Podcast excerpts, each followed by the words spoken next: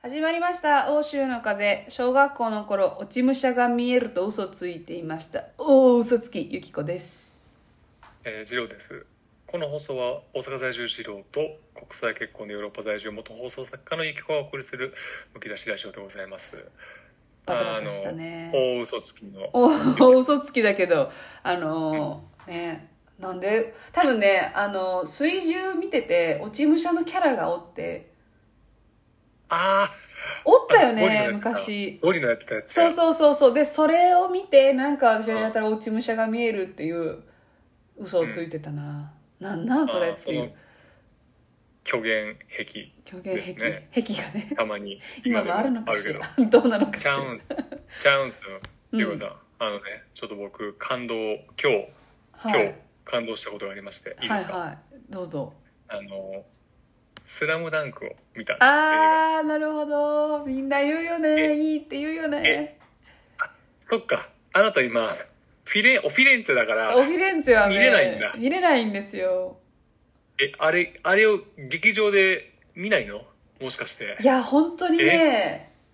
えめっちゃ見たいんよね。一時帰国したら？そのため そのために。だけに。えやっぱりあれはそれあのやっぱ DVD で見ると違う？いやあのね多分あれは本気の劇場向けの映画と思います。しかもできるだけ広いスクリーンがいいかもしれない。たまにハーフサイズのやつとかあったりするやんか、うんうんうん。じゃない。じゃない。広めの。うん。広めのやつ。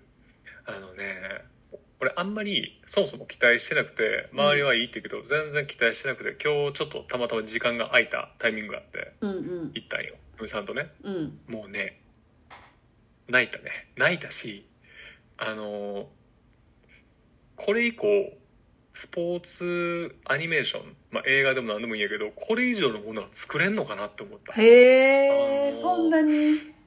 そうしかもあれさ原作者がさ、監督と脚本やってるやんか。井上す武ごいな。ね。そうそうそうそう。あのねまあもちろんアニメーションは 3D になってるんやけどもうそんなんどうでもいいぐらい良くてもうねルックもめっちゃかっこいいんよ。キャラの造形とかへめえちゃくちゃかっこよくてであと音楽。うん。音楽も音のなんか合わせ方テンポとかもものすごい良くてあの主題歌というかえーっとメインテーマみたいなやつを10フィートっていうバンドがやってるんだけど、うんうんうん。それのなんかその感じもすごく合ってる。でものすごく合ってる。私の周りでもさバババスケ部だったからさバ中学校とかの友達で見に行ってとかね2回見に行って泣いてるとかって言って。あのそれこそ何回もさあの名前を出させてもらった伊勢さんがいるやん、もうそれは行くやんあの人。でなんかイベントもやってたと思う。あのコラボイベントみたいな、うーん。だからでそれもさ彼からしたらさ昔から「スラムダンクが大好きでうん。スラムダンクでバスケ始めたんかわかんないけど、まあ、それくらいの年代の人だしそれが形は違いどなんかそういう形でなんて携われるのも多分なんか感慨深いみたいなことを言ってた気がするしね。確かね。いやそうそう。関で関係者じゃなくてももう、うんしかもバスケのルール知らなくても、うん。原作をうっすらとしか覚えてなくてもあれはすごい。ほほんまにあのドキドキした。こんなにドキドキすんねやっていう伊勢さんイベントやってたよ自分で。その「スラムダンクナイトみたいな。なんかもう良すぎて。うん。良すぎんねあれはねちょっとねああ見たいなだから衝撃で言うと、うん。あのスパイダーバースってスパイダーマンあのバースあったじゃないですか。スパイダーバースってあの主人公が。スパイダーマンの 3D あはいはいアニメの。ああれぐらいあすごいやん。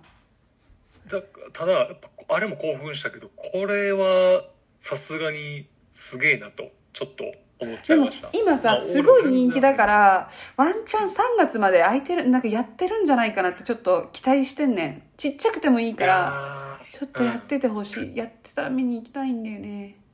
いやーなんかねあれそっちでやらへんのかな。絶対やった方がいいのに、あの、ねあアジア圏ではかなり人気らしくて。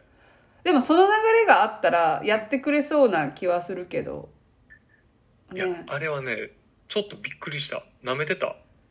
えに人間みんな見た方がいいかもってちょっと思っちゃった。わあ楽しみ、まあ、ちょっとそうだよね。そういうのはさ本当になんか多分バッシュの音とかも含めてさ絶対劇場で聞いた方がこう臨場感もあるだろうしね。そう。でそのちょっとこう静かになるタイミングとかがあったりするんよ。うんうんうん。この劇場で誰もその間ポップコーンとかを食べないっていうね。ああもうみんながもう手に汗握ってんねや。うわーって。そうそうそう。ああいいね。でいや見てて熱なったすごく。ちょ汗かいても涙とね汗が出てきましたわ。そういう漫画は本当に劇場そういうアニメ映画は本当に劇場でさそのその観客がそこまでみんな多分この感情なんだっていうのもさちょっと一個乗っかるじゃん見る感情に。いやーうん。だからいいよね、まあそういうのは共有したいよね共有したいしだから本当マジな感動的な試合ほんまのなんか試合をうん。ガチなやつをなんかちょっと見てるとは一緒なんかな。なんかねちょっと一段階上のものを見てる気がする。わあ。という感想でしたわ。楽しみですわちょっとねまだねゆきこには一切ネタバレはしたくないんで、うん。ぜひ日本に来てでかいスクリーンでいや見れるようにねちょっと本当にねだから皆さんが言ってくれれば人気だからロングランみたいなことになるわけで。そう頼むわ。みんな。頼むわ。マジロングランお願いしますわ。ささやからあれそううん。祈ろう。祈っておこう。っていう感動な一日でした。もう今日幸せです。ああ素晴らしい。いい日で。そうそう。ほんでそう日本がね3月の上旬、じゃ3月の十何歩ぐらいから帰る帰るというか私は帰るけどあのうん。ご両親、エルの両親と弟も連れて今回5人で帰るんやけどまた今はい。そのスケジュールをエクセルの魔術師みたいな そのいかに 分かりやすいスケジュールをく組むかみたいなのをやってるんやけど、うん。あのーなんかねその今えっ、と何回行き来したんだろうな。何回も行き来もしてるんだけどそのたんびに私のあのお父さんがその L のご両親と弟にプレゼントをまた渡したいっつっててでうん。もうこれ3回目なんよ。1回2回うん。3回。貢ぎ物がすごいね。そうや。でもともとさ私あげたがりやんか。もともとが私が、ねお父さんの血血なんよ多分これって。だいぶ似てるんだけど、うん。で最初は、えっとマルタからあとマルタに行くから、まあ、なんかよろしくお願いしますの意味を込めて買ってて。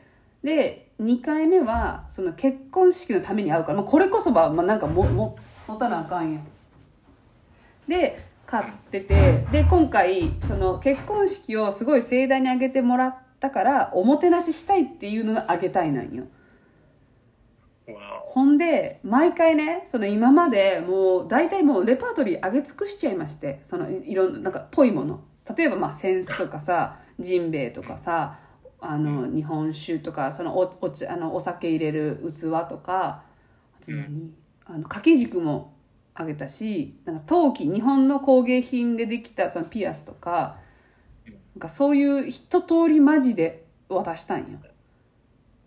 でその何がええかのと言われたらマジ何がええんやろってなって。なくなってくるよね。そうやね。そうやね。日本らしいものってなんだろうと思う。でお父さんにはその、えっと私のお父さんがウイスキーをあげたいって言ってて。であのツイッターで聞いたら何人か連絡でこんなんどうですか？みたいな。で結構お酒とかこのやついいですよとか。で伊勢さんも連絡くれたんやけどやっぱりその旅行中にあげるからあんま思いも良くないよねってなってそのあげるのにねそのだからちょっと飲み物はウイスキー1本にしようと思ってるんだよねとかっていう話を知ってたの。とあとこれはっていうのがすごい4万ぐらいするなんか高いやつもあったんよ。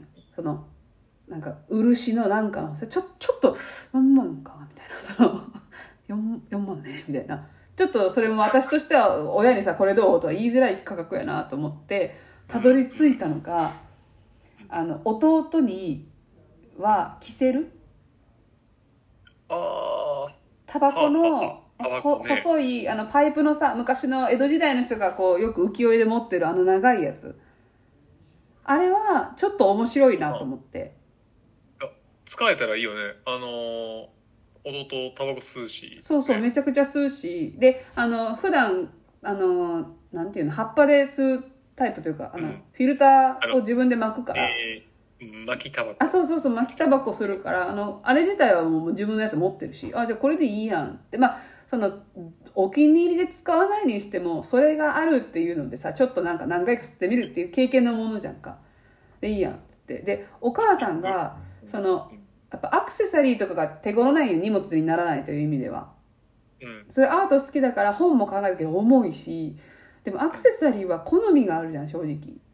うんだからイースト一世土産とかのそういうブランドもの日本っぽい日本のブランドのカバンとかも考えたけどそれもそれでなんかだいぶ高いし入手もどうすんねんみたいなのがあってたどり着いたのがあのホットアイマスクマシーンみたいなやつあの目に乗せてあのでっかいゴーグルみたいなのガバってかけてそれがマッサージもしてくれつつあったかいっていうやつを買おうと思ってなんかこれはね今までの日本っぽいお土産のジャンルからずれるからちょっとめっちゃ自分の中ではめっちゃええやんって思ってねそうやね。日本のなんやろ。こう技術。誇れる技術みたいな。そうそう。まあ海外にもあるよ。調べたらそんなようなのもあるんだけどまあでも、うんあんまりね。そう目を温めようみたいなことに気が向かないじゃん普通に生きたら。だからいいんじゃないかなと思って。ええやんいいリアクションしてくれそう。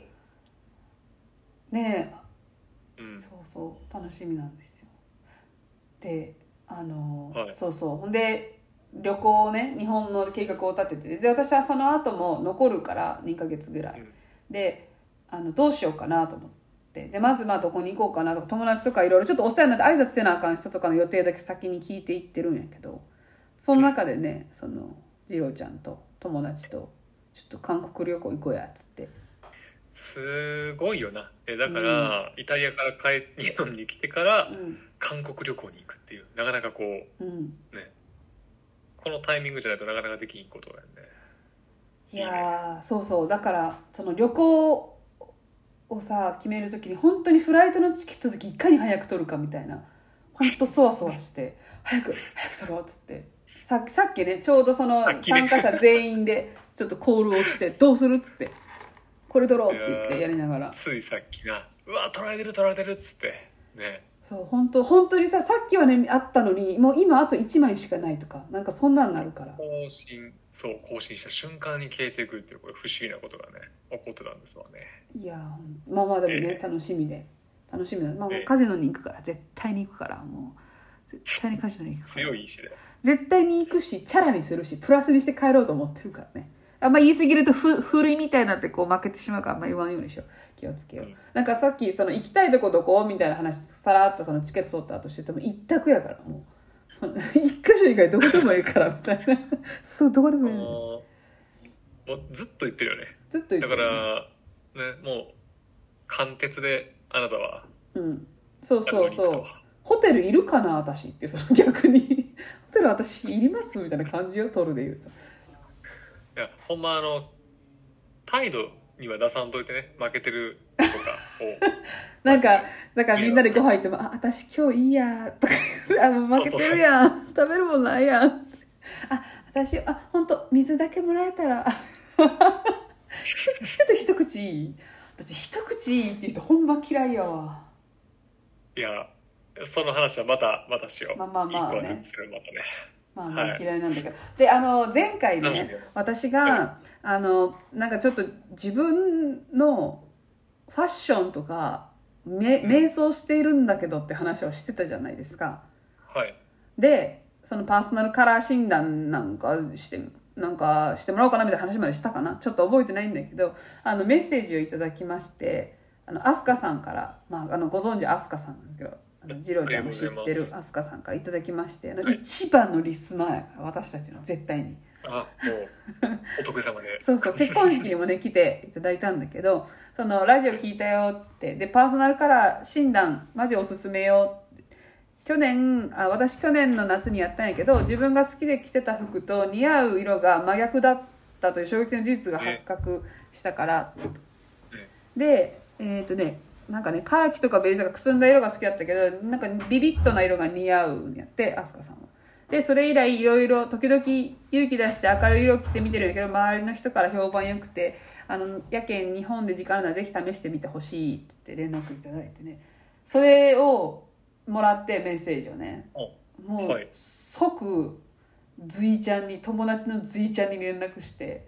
でズイちゃんっていうのは大学の友達でデザイナーとかななライターライティングの人うん。をやってたんだけど最近そのパーソナルそのカラー的な診断とかそういう資格を取ったからっていうのは知っとったんよ、うん。やってもらおうと思ってすぐ連絡して「ちょっとお願いしたいんだけどいい?」って言ってやってもらうことになってね。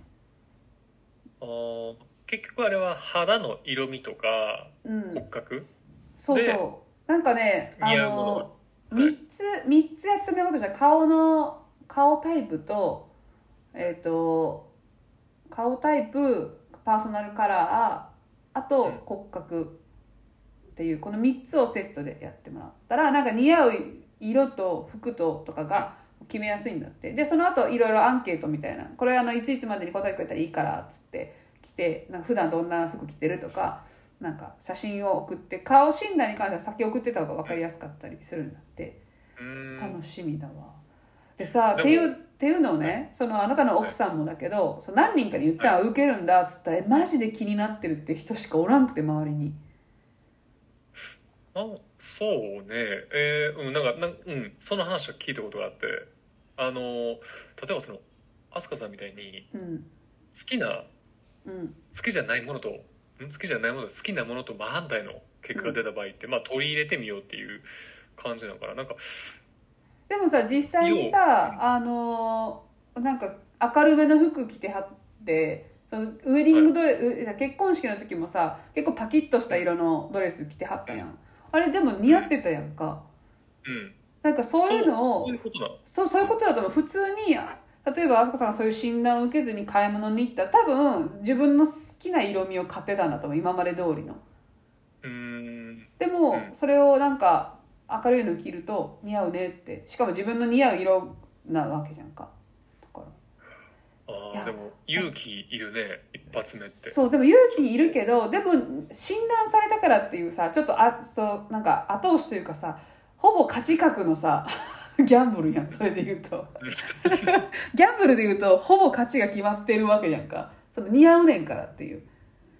あーでも逆にあれやね。診断受けるからにはさうん。あこういう一面があったんやっていうあ違ったんやっていう。違う違う提案欲しいよね。あ意外な。あだからちょそうじゃなかったら「えマックスここ?」っていう 私のマックスここ？変わらず。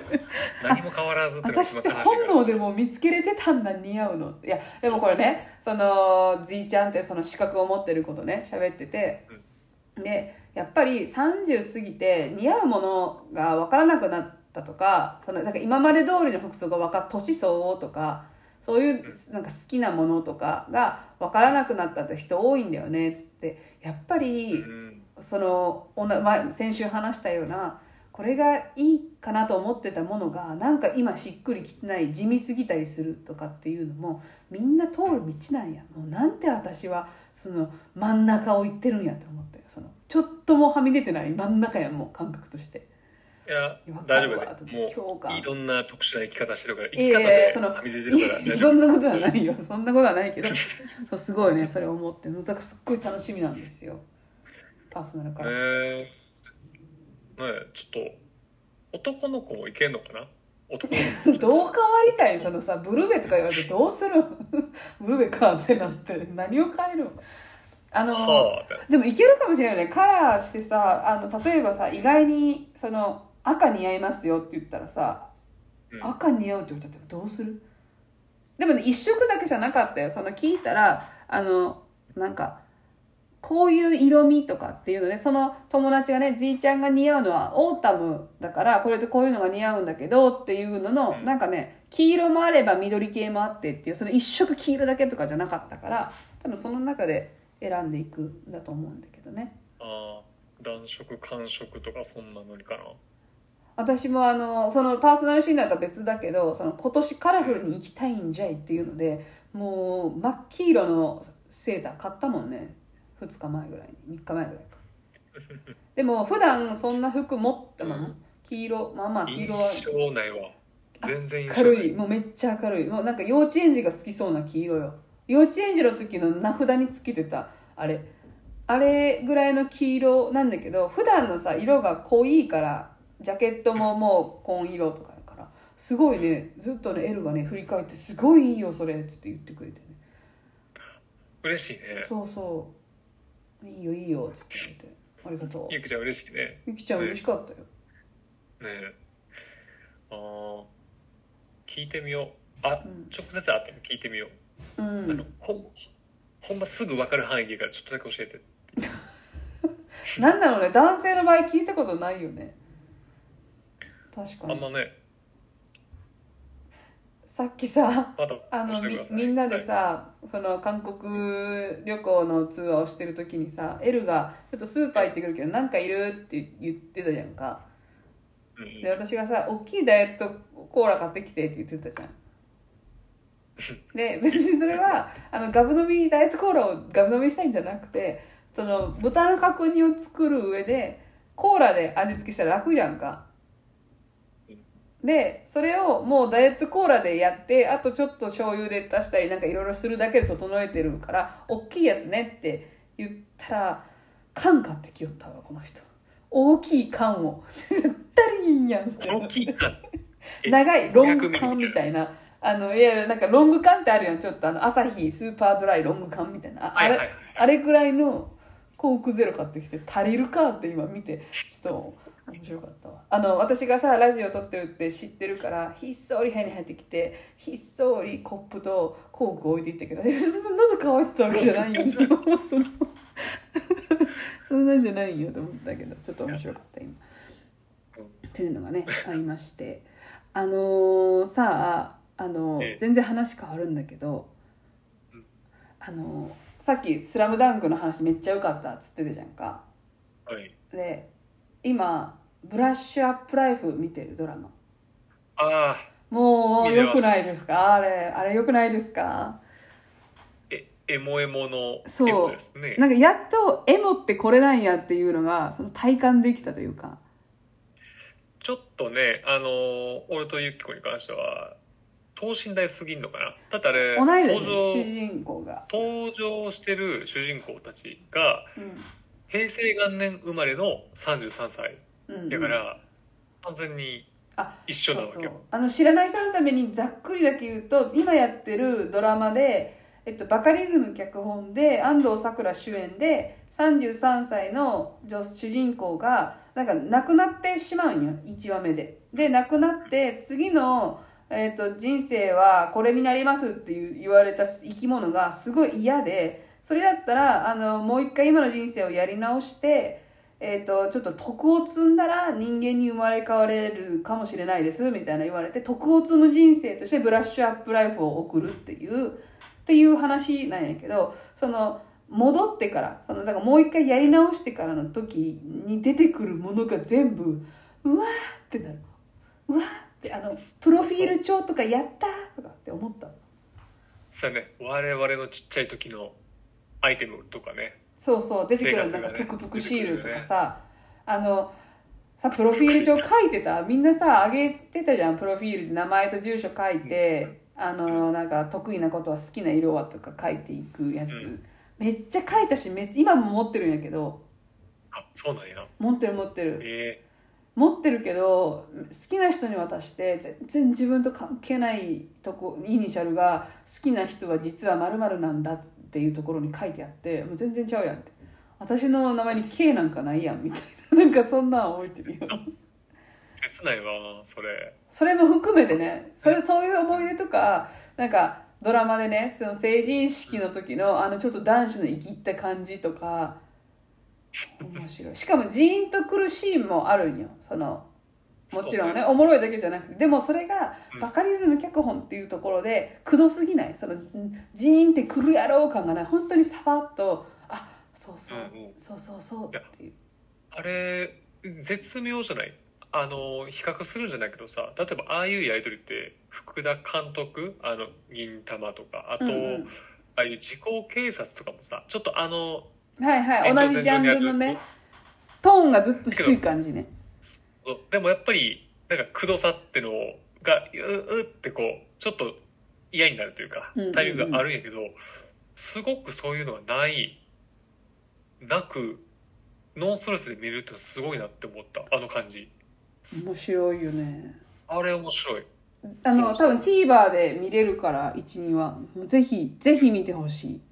もしかしたらぜ来週分から次回分からその過去を生きてるんじゃなくて今これからを生き始めるからもしかしたらその懐かしいという点は減るかもしれないけどそれを引いたとしても面白いよね。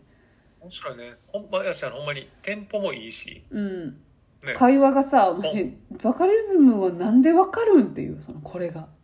なんで な見た？みたいな。っていうね。面白いんですけど。それそうそうそう。それがおもろいっていうのとその前多分話したけどさ多分次郎ちゃん好きじゃなかったって言ってたかな？今際の国のアリスああはい。がネットフリックスでシーズン2がもう結構1か12ヶ月ぐらい前に出たんだけどええ。もうやっぱ無理でしたと思って見たけど全部。どっち？無理。嫌な方の無理。無理。あれでも評価良かったんじゃん？第一シーズンは。第一シーズンはいやそのなんやねんみたいな。中だるみとかは寒い寒いとかはあったけど単純にゲームとしてなんか、えっと、生き残るためにゲームをしていくのそのし生死をかけたね。でゲームをしていくそのゲームの内容がはーんっていうのがあったりしたんだけど途中からなんかえ何？みたいなことが増えていったよ。なんかずっと外で野宿してるけどその街自体は残ってんねんがどっかの家入って寝たらよくないとかなんかそういうことでもなんかなでこいつらわざとサバイバルしたがってんのみたいなこととかがちょっと起きてきてもうシーズン2はほんまにもうエルと二人で見ててエルも苦しいって言ってた。なんかい痛いって言ってた。苦しいを知らないが痛い痛いって言ってこ心が痛いって言って。やっぱそうなるんや。そういう表現になるんやなんかもうしんどいとかそうそうそう。痛い。痛いって言って心痛いって言ってた。痛い心痛い心って言いながら見てたけど。ああ俺も使おう。次からなんか面白くないこととか見てられへんもんに対して痛い痛いって。痛い痛いそういう感じで言おう。そうそう。そのそのその人に対してこいつら痛いっていう意味じゃなくて自分の心が痛んでるという意味なの痛いって言うか。ら そそのニュアンスいいよね。そう。ああいやいやいやいや痛い。痛い痛い。なんかでもその今際の国のアリスはさ、はい。こええ。う終盤ねもうアクションバババってすんねんけど、なんかあの散弾銃で体の多分左左側を下からブワって撃たれて即死するみたいな人がおるんよ。え？メインキャラクターでね。うんそいつ生き返って 生きとってでうっつって好きな人の人がほふく前進で行くんよ。そ無理やんってなって。もうそのいっぱいどんどん人が死んでいくドラマなんやもうどんどん人が死んでいくんだけどメインキャラクターだけとんでもなく生き返りやがったよ後半に。あかんやんそれしたらってなるやん。そういう人もバサバサ切っていくからよかったんじゃないのって。思うぐらいうんそうね緊張感とかってそういうもんやね。そうそう本当にな。んかみんな一発二発の銃弾受けてただけじゃ知らんのよ。でちょっとなんか空が立って「かもな」とか言う何かなんてなってやっぱりもともとこれアニメ違う漫画か漫画が元だからあその漫画が元なんかやっぱセリフとかもさこう「だな」とか言うのうんあ臭いな。臭いやん。臭い臭い。さくっさってなるやん。でなんか関西弁の女の子もほんまなんかくっさっていう関西弁やしなん関西弁の女の子なんかなんかずっと水着やねん。もうキーや服そこら辺で奪ってみたいな感じやん。危ないやん普通に。みたいな。なんかもうほんまに。ああの土屋太うん鳳ちゃん。あのねはずっとあのタンクトップずっとタンクトップであのずっと肩で息しながらなんかトゥームレーダーの時のあのあんな感じの立ち振る舞いをずっとしてはんねんけど2人がなんか2人の部分みたいなのじ。ゃんそのメインをメインというかメインキャラクターの2人がやっぱちょっと恋す的な雰囲気があったりとかその主人公が闇落ちみたいな闇落ちじゃないんだけどそういうシーンにこうヒロインがたなんかこっちに戻ってきてみたいなのがダラダラダラダラ1話分あるみたいなとかもあったりしてくそうん。くっそ痛いってなって。であのゲームがさ面白かったら見れるやん。でなるほどっていうやっぱそこには解決の一手があったりするわけじゃん。そういうゲームって。でそういうのがあるからまあまあ見れてたんだけどそのゲームもなんか唯一唯一面白かった頭脳戦が1個しかなくて。でその頭脳戦もなんかこれから絶対にこの2人キーパーソンになるやろみたいなちょっと切れ者の2人が出てきたんや。うん。そっから出てけえへんねん。もう何やってんじゃんあれみたいな。そうあの2人のあのフォーカスが何やねんみたいな。最後ワンシーンだけ出てきて何やねんって。ちなみにうん。続くん？いやもう完全に終わった。あつづ続けようと思ったらそのイカゲームみたいな感じ。大きくは1個終わったけど続けようと思ったらまあまあできなくはないけどなんかめっちゃ寒くて なんか日本のドラマやっぱイカゲームとかと並べられるじゃん。そのネットフリックスに上げられたら、でもちろん海外に多分海外にそもそもそういうコンテンツが人気ないちょっとあのバイアレンスででゲーム性があって生死をかけてみたいな。だからだと思うけどやっぱり見ててなんかこう演日本語だからかないけど演技うっそくさみたいな。もうなんか恥ずかしい本当に恥ずかしいから痛いみたいな。でオチオチがあるよ。そのゲームのその世界は結局何なんやってその急に送り込まれたこの世界は何だったんやっていうのが最後わかるんよ。でそれですっごい納得してる人もいっぱいいるけど私はなんかもうみたいなまあまあまあなみたいな感じだったんよ。そのその答え合わせをするがために痛いのを耐えたから。で L はそうそう L はいやなんとなくいやまあこうだろうなって思ってたよみたいな。だからもう痛いねって時間捨てたねって言いながら。でも結局こういうゲこういう設定のうん。あの作品でいっぱいあるじゃんって。その何でかわからないところで殺し合いのゲームをしなきゃいけない。でここまではめちゃくちゃおもろいけど最後なぜしてるのかっていうオチのいいものがまだできってないから仕方ないんだよって言って言っててオンってなって。そうですか。ってあー日本ってちょっと相性悪いんかな、リアリティリアリティライン？リアリティがそれこそさブラッシュアップライフとかさあの大豆の十和子の3人の元夫みたいな会話劇とか人間の心情によったもの。うんうん。だったらすごい日本人だし丁寧にやってるとすごい共感できたりするけどやっぱアクションっていうとお金すごいかかってたけどなんかやっぱり嘘くさ、うん。えじゃあタンクトップじゃないやんぜじゃあ水着は着いひんやんとかさなんかそういうのなんか派手に見せたいからってさっき散弾銃で撃ったけどじゃあこの子生きてるのマジでおかしいやんとか。なんかそんなんがあいっぱいあったから。もうゾンビみたいな「えゾンビ映画になった?」って言いながら見てたからそのまた生きてるじゃんこいつらみたいな。あったよね。あのー竹内うん。涼真くんが出てたうん、ゾンビドラマあったよね。ああ見てないけどあったと思う。これも多分同じ感じだと思うそんなわけないやんみたいなのが続くというか。そう和製ウォーキングデッドみたいなやつがあったんよ。なんかさその、まあ、作ってない側がさ言うのはあれかもしれないけどさ、うん。ご都合主義すぎませんみたいな時あるじゃんこの。このいやもうここれこれやりたいからこの人殺した風に見せただけやんみたいなとかってやっぱなんかねなんかごちゃごちゃ言いたくなっちゃうよねまあごちゃごちゃ言うのも楽しいっていうのがね。まあねそりゃコンそうだよねテンツなんで。えいやいや本当にな、え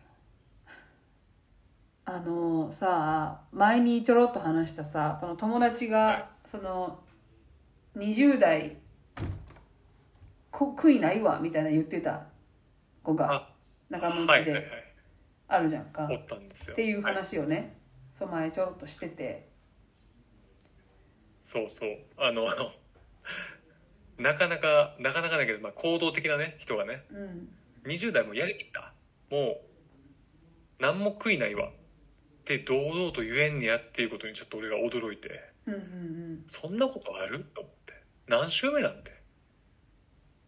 実生。悔いないわ。それ 20, 20代悔いある？うーん悔いはこれっていう悔いはないよ悔いは多分ないないんやと思うんやけどそんな堂々と「いやもうやりきりやりきりましたね」なんて言えない。ああ言える？私言えると思うちょっと。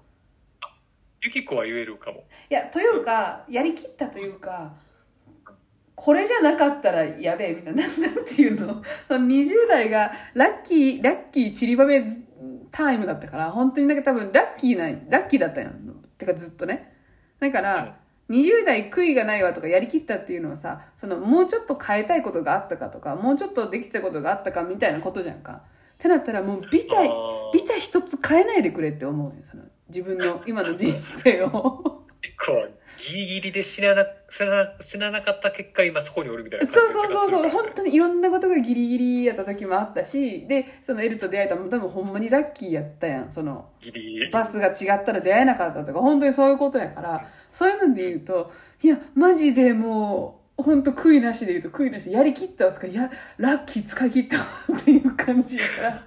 あただその個人的にはよその、まあ、仕事面とかでも判断しちゃうけど仕事面はまあまあなんていうの？あの時の自分にしてはようがやった方だしそれもラッキーだったなって思う。その力量に比べて評価されたのもラッキーやったから、まあそれで言うとそのやりきったわみたいなことというかのラッキーラッキーにくるまれたわっていうマジラッキーって思うねんけど一個あげるとしたら本当にそのハロウィンにエロいコスプレができなかったこと。それはほんまに悔いがあるというかできないからやり残したなと思う。えー全然ゆき子全然いけると思うでいやいや無理やん。そうそう全然の口開いてた今。全然無理やん。全然無理いややんーあれやんかこのなな何？30年間で鍛え上げたさそのハートさえあればうん切れるって、いや全然。鍛えれてないやん。そのふわふわし今も柔らかいやんハート。じゃないでその聞いてた今日の前半のさ30過ぎたらさ顔の色とかさなんかくなんか似合うかな。それの話をしてんねん。そんな残ってんねや。そう今更は。聞いたかったんや。いや来たかった。だってさやっぱり30でやってる人はないあんまないあれって若い人の特権な気がするやん。じゃない？うんあれしたかったな。るほど。ああそっち系なんや。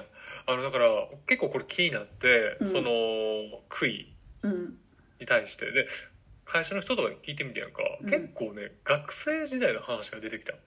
部活とかあん時ああしとけばよかった。とかっていう後悔とかが。あ結構あ学生時代の話で出てきた。でも学生時代って20代じゃないやん。その10代ってことでしょ20代じゃなくても人生観のレベルであもう聞いてみててみたらそんな後悔って後悔とか悔いってあんねやって思って。あないよね。ほんとないわ。俺多分多分ユキコはうん。なんか塗り替えるぐらいいろんなことがあったからあれやけどさ多分俺真面目に生きてないんやと思った。それ聞いて。俺。やりきったやりきれなかったことが存在するほどああなるほど淡々と生きてたんや。淡々と生きてたと思う。あなんかあの時ああしてればっていうような熱い思いを注いだものがもしかしたらなかったのかも。ってこと？そうやな。いやもうむしろあったんかもしれんけどあここれでちょうどいいわみたいな。あの我ただ樽を知るマインドなんでうん。あここまでできたらもうこれで終わりやみたいな感覚なんかもしれんけどいやなかったね。多分真面目じゃなかったんかな。それもさ例えば周りの人でさその例えば部活とかで悔いがあった人はな何が部活の具体的に何が悔いなの？あーそうそう。例えばあったのが高校の時にまあバスケをしてたと、うん。ね。で最後の試合うん。結構いいとこまで行ったらしいよ。そういううんうん。大会のね。大会やんか。でんでギリギリ負けてん。めっちゃいいとこまで行ったけど、うんうん。でその時にうわあーもっとこうしとけばよかった。ああって瞬間的にすっごいもう泣いてもうたらしいねん。うん。マジで。でただその数日後にえこんな気持ちになるんやったらうん。バスケなんかやらん方が良かったっていうぐらいのマインドに俺なったことがなくてあだそれを聞くとさ本当にさすごいそこにさ真剣に取り組んでたんだろうね。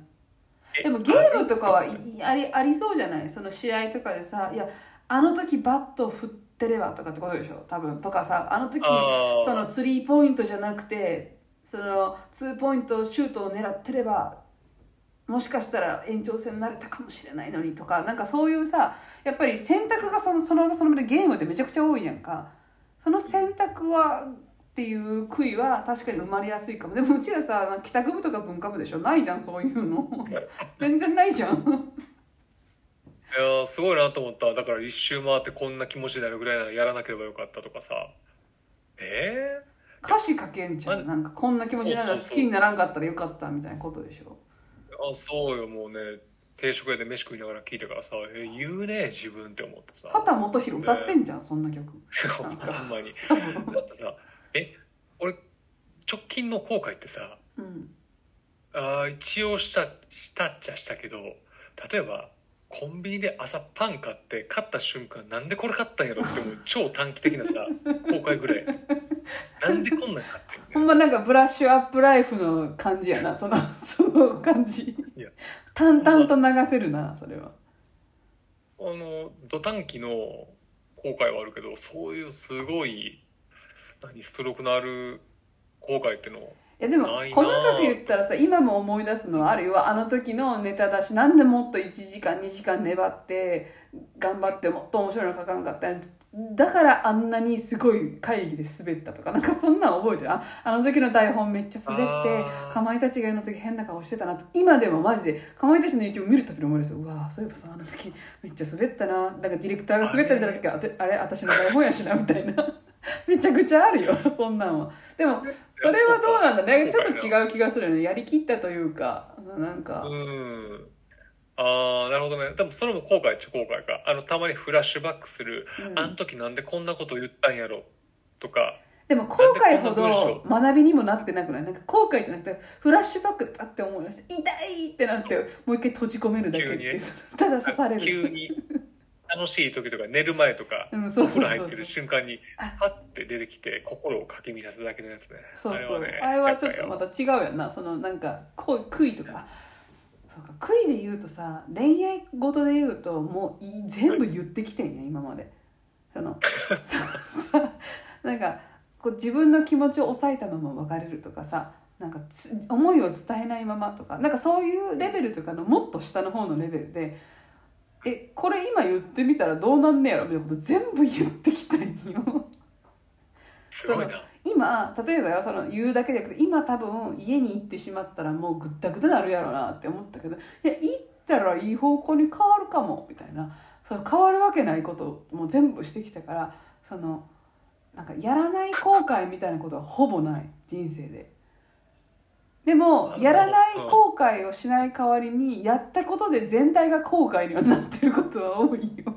それも難しいねギャンブラーやな。天性の天性のギャンブラーやつねなんかさ恋愛においてさ特に恋愛においてさもうこの人無理やなみたいな状態ってあるあったんですいっぱいね。あもうこの人多分押しても引いてももう無理やって思ってるけど無理やって思ってる自分とでも頑張ったらどうにかなるかもしれんみたいな自分がまだ2割ぐらいいった時に頑張ったらどうにかなるかもしれんっていう自分の気持ちを大事にしたいがあんまり本当になんかろくでもない行動ばっかりとっとったんよ。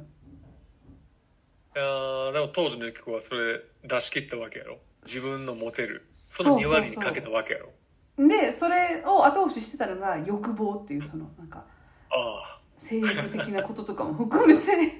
えぐいえぐいえぐいわ。そうだったんだけどでもい今さそのその人たちの傷なんかもマジでないからさ何にも何にも後悔なんかないやややっぱダメなことこういうダメな方程式に当てはまることしてたらダメだよねのあの過去のその例が何個もあるぐらいなだけで何の痛みもないから。でもやっぱり一番そういうのに大事だなと思ったんで今ユキコ痛みがないのは多分今が幸せやからと思うね。そうやな。それはあると思う。それはあるよねでさ例えば持たざるものやったらさ「あん時に」みたいな「えー」みたいなっていうのが多分あると思う。あああの時もっとあの人捕まえてたら結婚できてねとかなんかそういうこと？とかなんかそういう掘り返しをすると思うけど今なんかすごく大事なものが手にあるからうんうん過去のよくわからんそういうものはまあいい記憶なだけで別に惜しくない。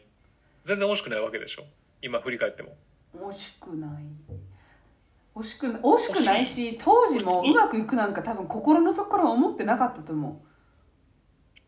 こんなことやってて この関係がうまくいくわけないやんって思ってる行動をしてるのになんか引き寄せの法則みたいなんでその毎月なんかうまくいきますよみたいな書いてみたけどマジ意味ない。引き寄せの法則マジ意味ない だからあれやな。あの目つぶってハンドル握るみたいな「いけ!」えみたいなそうそうそうう。そうそうでも安全運転みたいな「いや無茶やろ」みたいな。そうそれするんだったら死ぬ覚悟でやれよみたいなこと。でも死にたくないから安全運転でシートベルトしてますみたいな。なんかそんな感じやって。いや。やってましたな、いやねほんと。ね。あちょっと全然話変わるんだけどねあのー、19日に宇多田ヒカルが誕生日やって40あの人40歳になったんやもう綺麗な40歳。あまだ40なんですね。そう。であのライブ無料配信でライブをやったんやけど歌も歌ってくれてそれもすごかったんやけどその最初トークとかが多くて一人でこうなんかみんなの質問に答えたりとかでゲストで、えー、と吉高由里子と佐藤健がそれぞれズームで出てきたんやけどその時のその最初吉高由が出てきた時にあのなんかちょっと電波が悪かったねズームの。で明らかになんか「おおおお」みたいになってたりしとったんよ向こう側が。であじゃあその時に宇多田ヒカルってさ出ながら判断をせなあかんやん。でもスタッフの人にババって聞けるみんな見てるから何万人も。だからあじゃあ一旦これはもうやめよう。あのせっかくもう一回つなげたとしてもうまくつながらなかったら向こうに対して失礼だからやめようでえっ、とこれって次ののの予定のやつってどうなるかなってどうしたらいいですか？教えてくださいみたいなそのスタッフへのオフィシャルな指示みたいなのがなんかねすごい優しいけど的確やったんよ、なんか宇多田ヒカルみたいな天才です。あの人もう天才の域やもうあそこまでいったら超超有名アーティストや日本でいう。もっとわがままではちゃめちゃでも許されるやんか大御所大御所やから見せることもできるわほんまなんか分からんけどその薬でやばくなったエエルビスみたいなことしたっていいわけやんか。薬は置いといてねそのあ彼らみたいな振る舞いを多少しても許されるレベルまでいってるじゃん彼ら彼女は。すっごい常識人やって。で宇多田ヒカルが常識人のイメージってさそこまであんまりなくない？アーティストのイメージ強いからねアーティスティックもちろんその曲作る上での仕事ができるってその曲の作る能力とか才能とかじゃなくてその段取りとかそのなんかアーティストへのなんかその演奏者への指示とかっていうところじゃなく本当に人間として大人の人間としての常識人みたいなところってあんまり垣間見る機会がなかった今まで。どっちかっていうと多分あの人賢いからさデビューしたての時ってタメ口で喋るみたいな距離感の埋め方を多分自分でしとったからそういうイメージが強いじゃん。宇多田ヒカルのなんかダウンタウンへのタメ口聞いちゃうキャラみたいな。うん。っていうともうだいぶすごいすごいなんか大人ってなってね。うん。あのスタッフの人がねその電波が悪かったのは向こうの w i f i が悪くてだからこっちは問題ないんで大丈夫ですみたいなちょっと失礼なことをパッて言ったんよ、まあ、失礼じゃないけど事実なんだけどまあそういうのが声に乗らん方がいいことやんか。うんうんああの次は大丈夫です。回線しっかりしてるんでだけで伝わるのにあ向こうの回線悪かったんだよつ入れちゃうとなんか向こうのスタッフもあってなっちゃうやんみたいな。うんことを一瞬多分あの人も歌で聞かなかったあもう分かった分かったみたいな。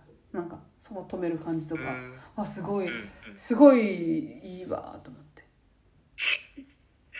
お前ファンやな。大ファンやから大ねファンやな。ファンファンやからあのでねこれすごいいいこと言ってるやんって思ったことをねちょっと言っていいかしら。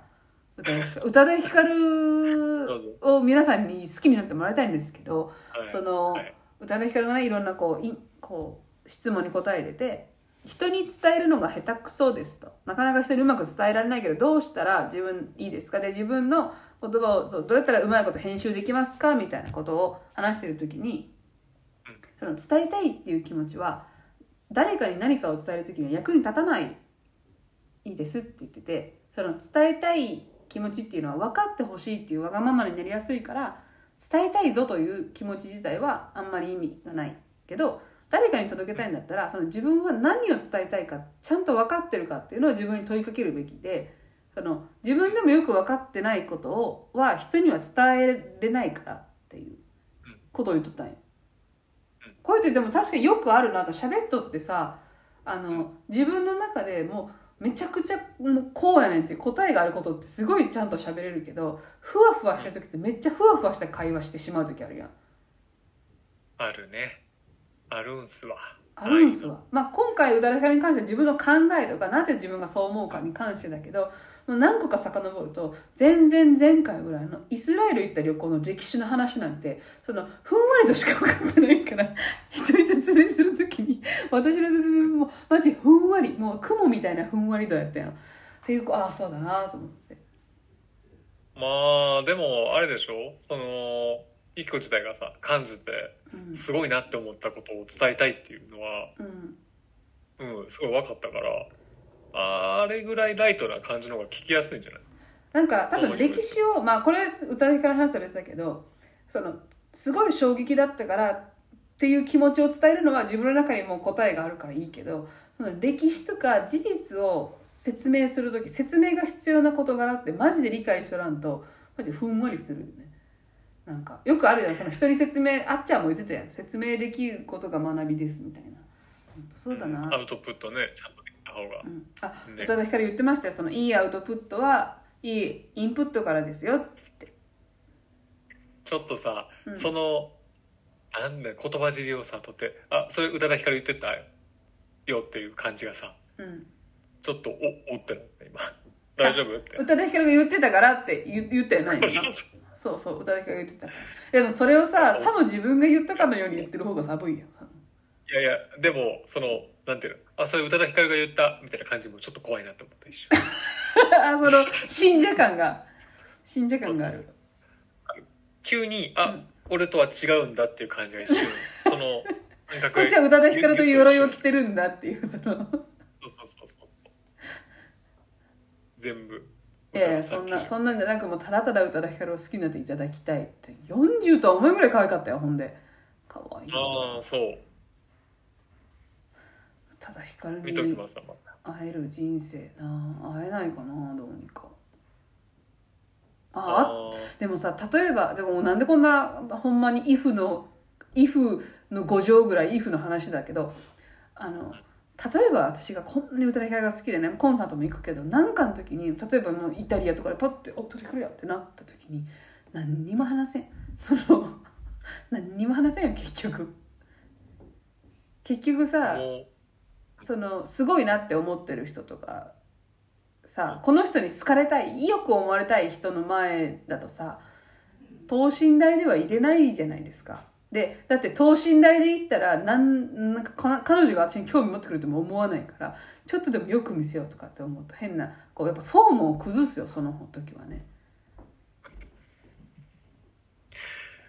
好きですってもえ言うでしょ。いいですいいです。あのそうそう。今年ねフォーム崩したくないんよあんまり。そういう意味で。あの服とかは置いといて人の前で人からのこう反応によってフォームが崩れる時が本当あったから今年はフォームを崩さない。でフォームを崩さないの具体例で言うと沈黙を恐れてペラペラ変なこと喋らないっていうのがねあるんです。ちょっと。ああはい。いやでもさ緊張する時とかなんかそういう状況ってさでどうにか自分がしなあかんとか。うんうん。でさっきのまとまってないことを話しちゃって何言ってるかわからんことってたんまにあるやんか。うんうん。えもうそれでもこうもうフォームを崩さない。わからない時はわからないし。うん。喋らなあかんなって思った瞬間はもう喋らないよとかにするん今後あなたは。そう。できるかな？伝えるそう。それを練習したい。日本に帰った時に いやだって日本語でさこっちであんま喋る機会がないから。うん。英語だったら英語だったらちょっとできとるんかな。あ英語も難しいかな。まあでも英語は質問に徹することが多いからどっちかっていうと自分でペラペラあんま喋らへんから。うん。いやでも日本語でもやっぱりなんかよくわかんない質問をさで相手がさ例えばなんか質問とか相談してきてる時にさ途中で自分の中でこうじゃないって答えが出る時あるじゃんか。はい。それってさもう質問を待たずにさでも多分後半の質問ちゃんと聞いてないよ。なんかもっと噛み砕いてきなんかもっと理解するべきだなと思って。うんうん。そういう意味でもこう間を恐れない。で間が空くとこいつ何考えてるの分かってないのって思われるのが怖いから間を埋めたいんだけどもう思われてもええかってなんか分からないことを分からないって言えるようになりたいもっと素直に。分からんことだらけじゃないもうマジで。いやーわからんことだらけ。で取り繕おう取り繕おうとすることだらけ。そう本当だらけ。だらけだわ。そういうのをねちょっと今年はあのそういうのを抜いてカラフルを入れるという一年にねしたいけど。うんあちなみにそのちょっとダイエットまたしてるけどあのイスラエル分の4キロはね減ったんですよ。4キロ痩せまして。どうやって減らしたの？またやっちゃったんですよケトジェニック。わあ。麻薬やんな。友達に言ったら麻薬やんって言われてね麻薬やなって思った。あ多分自分の体質に合ってるのとその料理を何を作ったらいいかっていうのもレパートリーが頭の中なんか楽なんよ多分。はいはいはい。だから。あら。あらら。あらあら。それまたあれやんか。炭水化物が美味しくなるやつやんそれ。でそのタイミングで日本帰るでしょ？あ。ねえ。そう。待ってますわ。そうまあまあ日ね本、そうだね。日本楽しみだ楽しみだわ。帰るの。もう日本で買うものリストめっちゃ決めてんねん。いっぱい。これ買おうっていう。そうや。えっとね一個ね買いたいのがアクトリさんっていうの買いたいんよ。知ってる？あのお玉なんよ。あえ悪とあ悪を取る。そうそうそうそう。お玉の名前なんだけどお玉普通に水をすくう時は液体だけの時は水だけすくえるんよショって。ただアクを取る時はアクだけで水がファーって下から流れる切れ目が入っとるんよ。ちょっと不思議なやつ便利じゃない？あ いやだけどさちょっとちょっと邪推していい？うん。あの悪が出るような肉料理ばっかり作ってるかっていう感じ？これって。そういう感じ？っていう感じ？はやっぱりアク出るからね。もうふわふわに雲みたいなアクが出るからやっぱり。今日も今から豚の角煮を少ないダイエットコーラで作らなあかんから。アクトラントアクトラントあかんから、まあまあそんな感じでね。そんなかああはい。そうだっすね。そうだっすねってそんな感じなんですよ。なのでまた来週。うん。ちょっと寒いんでねマジで寒かったから最近。日本も寒波が来てるらしいので気をつけて。はい。来週やばいんで。ねはい。私あの昨日さ4度ぐらいだったんで夜 1, 1度ぐらいだったんよフィレンツェ寒くて、うん。でもなんかコートコートっつってもカシミヤのなんか春春でも使えますコートの下にその黄色の買いたてのセーターの下にナモキンとブラジャーっていう文字3枚で出られてバチクソ寒かったわ。マジほんまに皆さん厚着で出かけてください。ということでではではバイバイ。はいやばい始まりました。欧州の風。Oh my god ゆきこです。えー、ジローです。えーこの放送は大阪在住ジローと国際結婚でヨーロッパ在住元大阪のゆきこがお送りするラジオです。今の Oh my god さえあの街歩いてて後ろの人があの間で言ってん同じ間で Oh ー、よ my god え何があってんってなってよっぽどやんね。よっぽどや。何何ってなって。で、結局私がパッて振り返った時には、ちょっと道が、人が多いとこだったし、こう、多分もう離れちゃったから、ま、曲がったりなんかしてたから、いや、なんやねんって心の中で思って、いや、なんやねんって思ったから、これ何何か見たいなって思って振り返った時にはもうおらんかって、遅かったけど、なんやねんってなって。でさ、絶そう。もう絶対見つからへん気になるやつやなかわいそうかわいそうで、そこで起きてるやん、何かが。その、なんか話聞いて、うえとかっていうリアクションじゃないから、とんでもないことが後ろで起こっとったんかもしれないんだけど、あの、あとね、すれ違う人の声聞こえてくるシリーズで、なんやそれっていうのが、一個、こう、ルと街歩いてて、で、えっ、と、まあ、家、家からおばあちゃんと、可愛らしいおばあちゃんと犬がお散歩に出てきた多分お散歩かな。バーって出てきて、なんか多分おばあちゃんが犬にちょっとバーって話しかけて、バーって出たんや。で、まあ寒かったからちょっと険しい顔してたんだけど、ああまあまあ犬が出てきて、みたいな感じ言ったら、エルがちょっとふふって笑ったんや。その終わってから。で、今の人さ、つって、あの、犬に、タバコ買いに行くぞつって話しかけてたって言って。て え思ってた。私の見てた映像とそのオフレコが全然違うんだけどみたいな。タイトルが字幕が違いました。ってなって。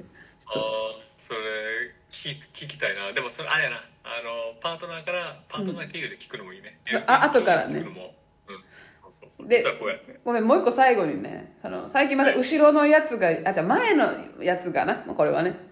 あの歩いてて。でイタリアで歩いてるとイタリア語の話し声が聞こえてくるから基本そうやって私多分あんま耳に入らないんよ。イタリア語が分かんないからだけど英語を話してる人のはまあなんとなくあ英語だって分かるんだけど特にその英語が綺麗な発音の人とあこの人の英語だからちょっと英語の聞く練習みたいなんじゃないけど耳を立てちゃう癖があるんよなんて言ってるかなみたいな。って言ったら女の子2人が夜夜歩いてて「昨日さポケットからピザ出てきた」って言ってて「えなんなん？どんななん?」て 何？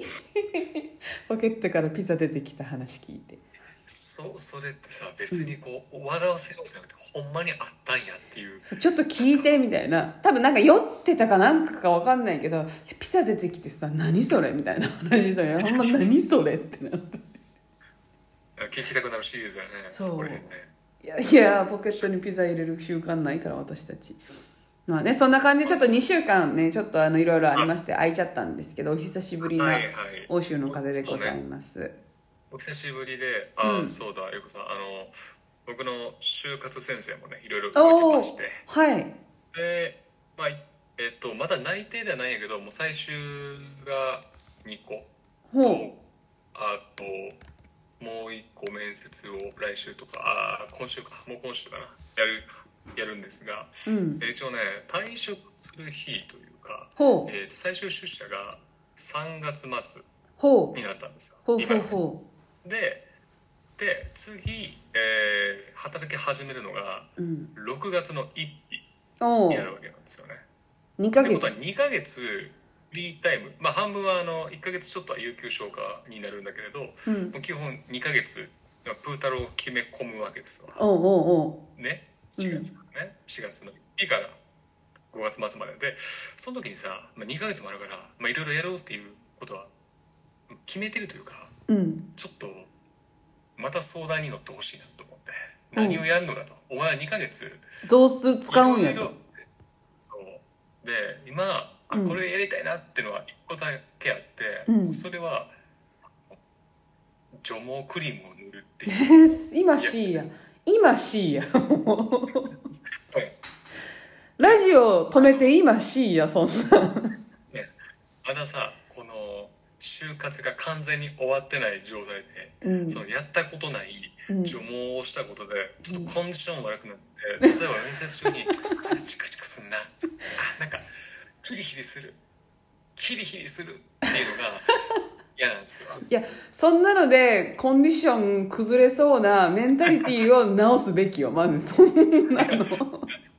だからこうなんかね、あの普段やったらやらんことをこうその2ヶ月という時間でさやりたいからちょっとねまあもしもお聞きの皆さんでこれやったらとかあったら、まあ、あいただけたりとかしたら嬉しいなと思ってまあ自分でもこういろいろやりたいやるというかね計画を立てるんだけれどちょっうんうん。と案出しを意見が欲しいなと思って、あ 2, 2ヶ月はさ、もう丸々使える2ヶ月。やっぱとはいえ、あれなの？やっぱ6月1日までに準備するから、2週間とかはちょっと仕事にフォーカスするとかはある感じ？ああ1週間ぐらいはそういうのにしようかなとは、うん、あ、だからもうほ本当に、だから1ヶ月と3週間ぐらいは、何も？そうそう。もうもうアウトやもそうだよね。うプータロスは。ちなみにさそっか私たちがさあの一緒に韓国に遊びに行くじゃんか。間で。そのちょうど私が、えっと、L と3月から日本に帰って、えっと、3月末に彼らがイタリアに帰って私も6月1日まであの日本にいるからこの2ヶ月ねこれ分かるよこのあ長いよね。どうどうするみたいな。でその間で私が大阪に帰る時にちょっと一緒にじゃああの次郎ちゃんと嫁とあともう一人友達と韓国行こうかっていう話はあるけど他の国に行ってみるのはない？あんまり。あそれもやろうかなって思ってるけど、うん。ただまあ今のところ具体的に決まってるのは VIO に除毛クリーム塗るっていうことぐらいさ。しかも VIO に行くとかじゃないやんその脱毛に行くとかじゃなくて除毛クリームを塗るだけやん。なそうやな。一応確認やけど。これハードル高いよこのね。えっとちなみ33に除毛クリームはさどこに塗るの？だからあれでしょ。VIO でしょ。あ。あのプレプレ脱毛みたいな気持ち。気持ち的にはね。結局するやんっていう。ただそれをやる前にどういう感覚っていうのは知りたいわけで。あだから別に膝と膝下とかその見えるとこじゃなくて本当に VIO を除毛クリーム。塗るん。そう。やるんです。あのやるんですこれは。さあの除毛クリームを塗るとさまあ生えてくるじゃんか。またね。はい。そのやめてな。韓国の間チクチクするみたいなもぞもぞするのだけ。ちょっとそこのスケジューリングはちゃんとしてな私も約束するあのギャムあのカジノで大負けしても絶対みんなに態度には出さないみたいな ことは約束するし次郎ちゃんも除毛クリームで VIO がチクチクしてももぞもぞしないっていう約束をお互いちゃんとしていこうな。それは。え夜夜何回も起きてなんか氷当てたりとかしてなかったそれ。嫌だでちょっとなんか気づいたらソファーでボリボリ書いてる音聞こえて あもうふもうちょっと無意識に出てんだよみたいなのも本当にやめてなあのうんじ尽力うん。ベストを尽くすわ、あそうしてください。あじゃあちょっと皆さんに聞いてみようそのどうですっていうの。を2ヶ月うん。2ヶ月あったらだから何をしたいかって聞いたらいい。2ヶ月うん。自由な時間があった。お金もさそんなにさなんそれは何百万も使うとかはもちろんないと思うけどだから旅行でさ世界一周回ってきますみたいな使い方はできないだろうけどそこまでケチケチすることでもないでしょ多分。そのはいはい。あのほんまにそうであの規模感としては、えー、とその2ヶ月で、まあ、50万ぐらいは使ってもいいかなっていううーん。気持ちです、うんうんうんうん。感覚的になるほどね、うん。ああないいいですね。ちょっと聞いてみるじゃあ2ヶ月間50万円の あの余裕があったら何しますかっていうのをちょっと聞いてみ時間があったら。ええええあのだから一発ポン。まあでもいいし、うん。細かくでもいいしうんうんうん。あ案出しをいただければ助かるなという。ああちょっと聞いてみます。ではでは。はいはい。ちょっと皆さんにね あのぜひちょっとここれどうみたいなのがあとは送っていただけたらっていう感じはい。なんですけど。お願いします。でねあの、はい。この2週間よいろいろあったんですわもう。ねああいくもあったね。いろいろそうだね。あそうそう。いやでもジロちゃんの方が絶対あったけど今今ので言うと。その一撃の方が強いけど。あのーそうだね。いいろいろあってどれ？ちょっとどれ？あ、まあ、最近ね驚いたことで言うとあの文化違うわって思ったんだけど不動産を引き続きちょっと家を買いたいなというのでいろいろ見て回ってるんだけどあのなんとなく相場が分かってくるじゃないですか。そのこの大きさだったら大体これくらいだなみたいなのがあってで、まあ、場所もしっかり。でいろいろ調べてるとやっぱりすごいもうね多分見尽くしとる感じ。もうめちゃくちゃ見てるから私が。もう多分この地域のこの条件は全部見たからもう新しいの街ぐらい見てるんだけどそのこの条件の中にもなんかちょっと相場より安めな家とかがあってでそういうのってやっぱりすごい大きい改修工事しなきゃいけないからこのか金額よくよく話を聞くとこの金額今プラス2000万かかりますみたいなことがあったりするんよ。だからまあちょっと安めになってて、まあわ、安いのには本当に全部理由があるんだけどその最たるものでねすごい安いじゃん。じゃあここに問い合わせようよっつって L にこれどう？ってシェアするとあここは人がまだ住んでいてこの住んでる住人の人が亡くなったらこの金額で買えるっていうものなんだって言われて。ああだからおじいさんかおばあさんが一人で住んどる家なんよ基本的にね。でこの家がなくなあのこの人が亡くなったら今提示してるこの金額相場よりも安め。で未来多分フィレンツェはちょっと価格が上がっていくと予想されるらしいんだけどそれでもこの金額で買えますっていうえまあ、こ細かく今お金を入れるのかちょっとよくわかんないんだけど契約だからその亡くなってから契約成立になるからお金はその後なのかとかその細かいことはわかんないけどとにかく亡くなったらこの家がてを買えますよという権利みたいなことなんだよってだから内覧みたいなこともできないんだって言っててこの感覚ってさななくない？ないないあの言ったら不動産の先物取引なわけやんか。そうそうそう。これってなんだろうな。あのそうだからさあの、まあ、まずさ日本と違うのはさやっぱり建物自体が1700年代に建てられたとかがもうザラにあるんよ。探してると。特にフィレンツェはもうまんあなんかこう保存地区みたいな感じやから。だからまあ確かにその家は持ち主が変わっていくものみたいなもの。日本ってさもちろん古い家屋もあるけどどっちかっていうと新しいものが多いじゃん。地震が多いし。だからあのこここんな感じのなんかしかもさ「やった家変えたよ」とか「やった引っ越したやったね新しい家だあの人死んだから」ってことじゃんか。なんかなんかえちょっと全然全然ちょっとどどう捉えていいかわからんこれ。と思って。ああ、えーだからなくなるかその人が引っ越すかの2択しかないってわけやね、そうだね。だからまあ例えば老人ホームに入りますとかそういうことなんだと思うけど。うん。でも多分ね皆さんねああそこで住めるぐらいな感じなんじゃない？その、えっと、来てもらう文化も結構多くて自分のその親戚周りのお年を召した方っていうのも大体来てもらっとったら持ち家に来てもらって介護してもらって、はい。なんやったら部屋が多い分あの泊まり込みでやってもらうみたいな。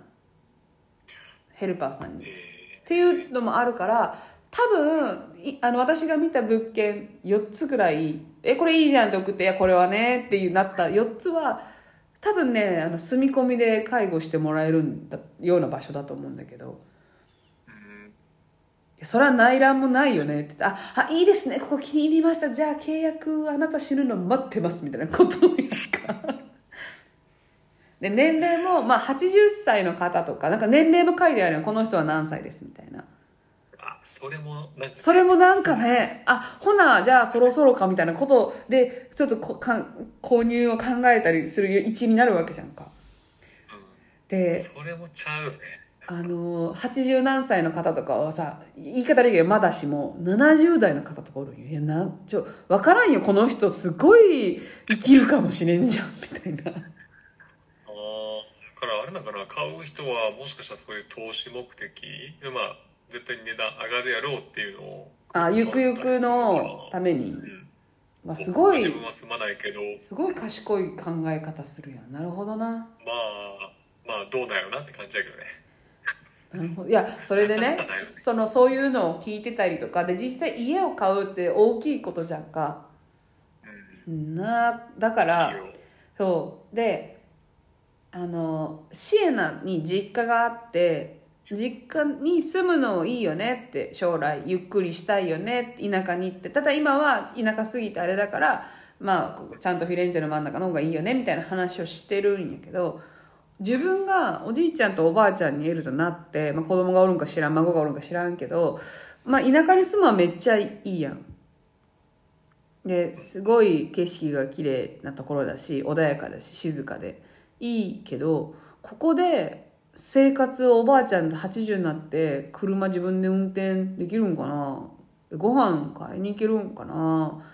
で片方が先にまあどっちかいずれ亡くなった時にどっちか一人でここってめちゃくちゃ寂しくない？とかっていろいろ思ってきてそれで言うと私イタリアで死ぬんかな？とか。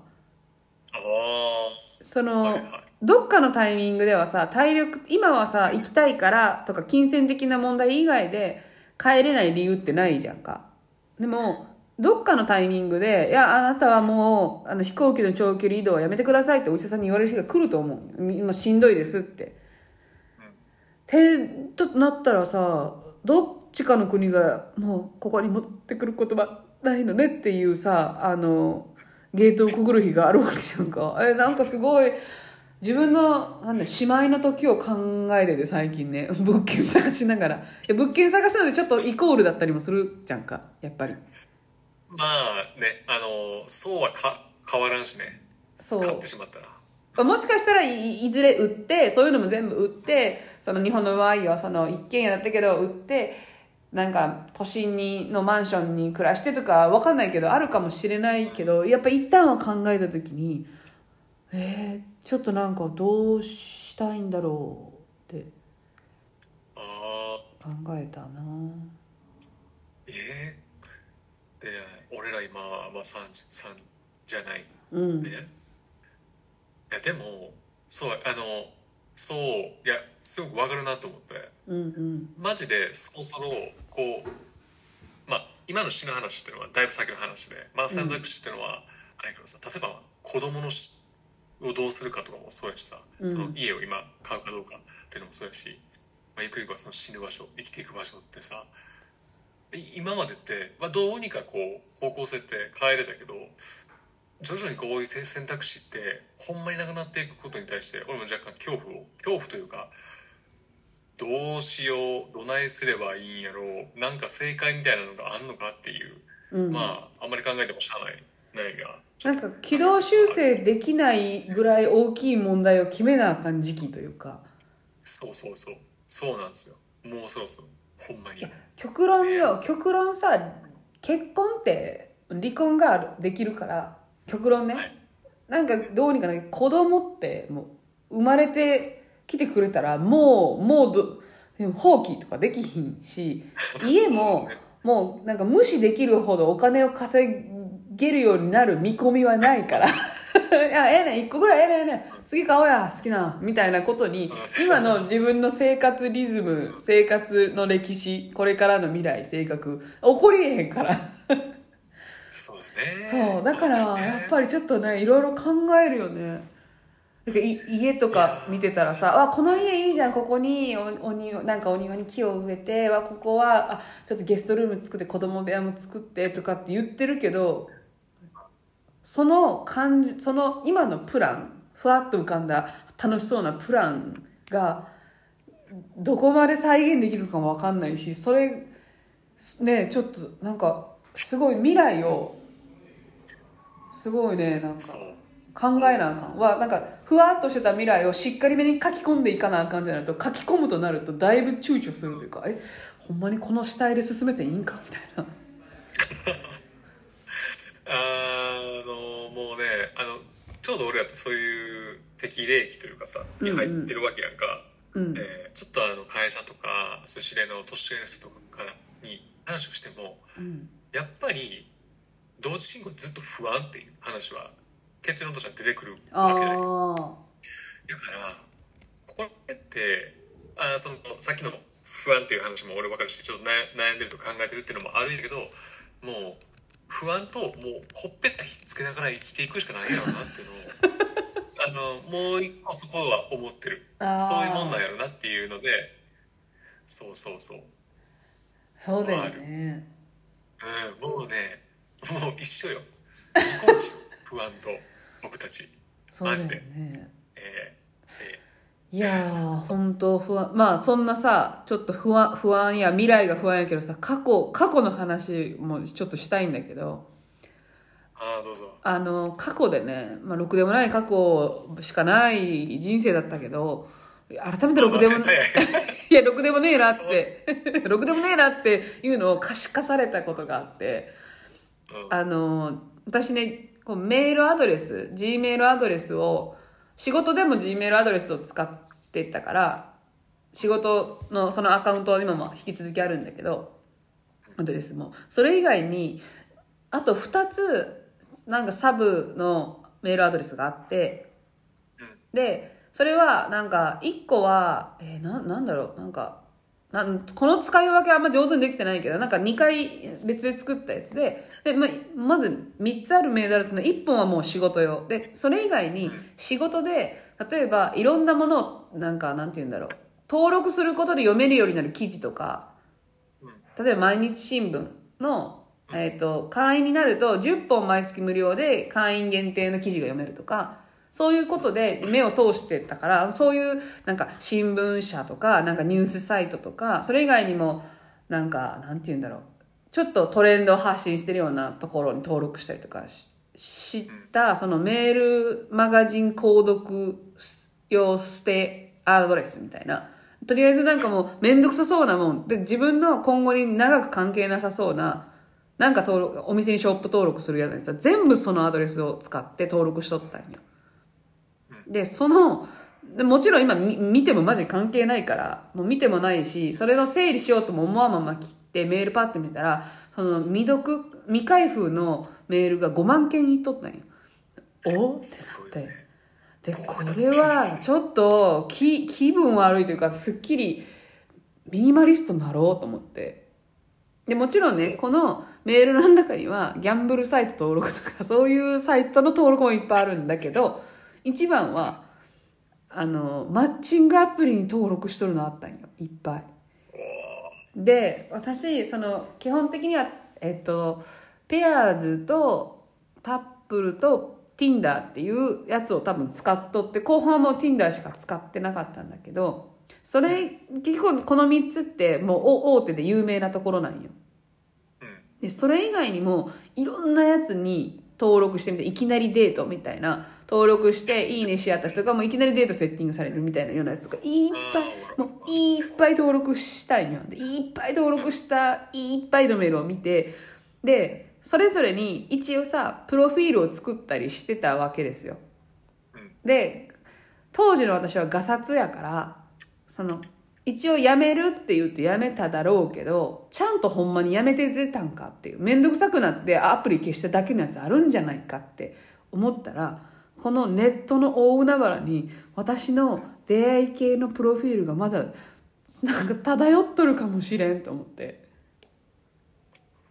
はあはあはあはあ。怖いわーって思ってね。怖いんや。あのーそれは何に対する怖さ？これはいつかなる？見られてはいけない人にうん。見られちゃうかもしれないっていう具体的な怖さそれとも漠然としてなんか。爆爆なんかねあのすごくちゃんと考えると多分別にあの変なこととかは書いてないじゃんか別に。なんかマイナスになるようなことは。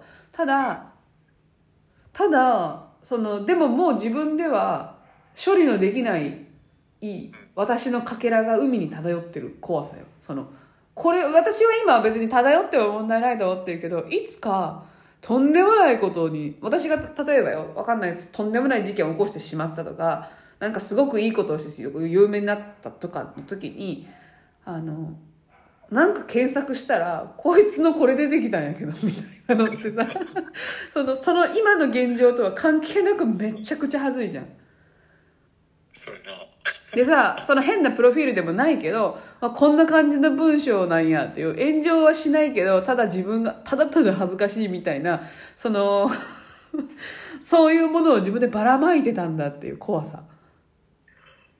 あーなるほどね。だからこれどうなのね怒りなのか。ただ、ままあ、聞いてる分に言うと、うん。まあなんやろうな、まあ、我々独特というかさその、うまあ、若干自意識が絡んでる部分もうん。あるじゃないですか、そこってこれってあーやろうと思ったらあれ？もう一個ずつほんまに潰していくしかないんかな。と登録ししてたやつにログインをしでまずねそれが明確じゃないっていうのもめんどくさいよあこれ解除したっけな？どうだろう？みたいな。ああはいはい。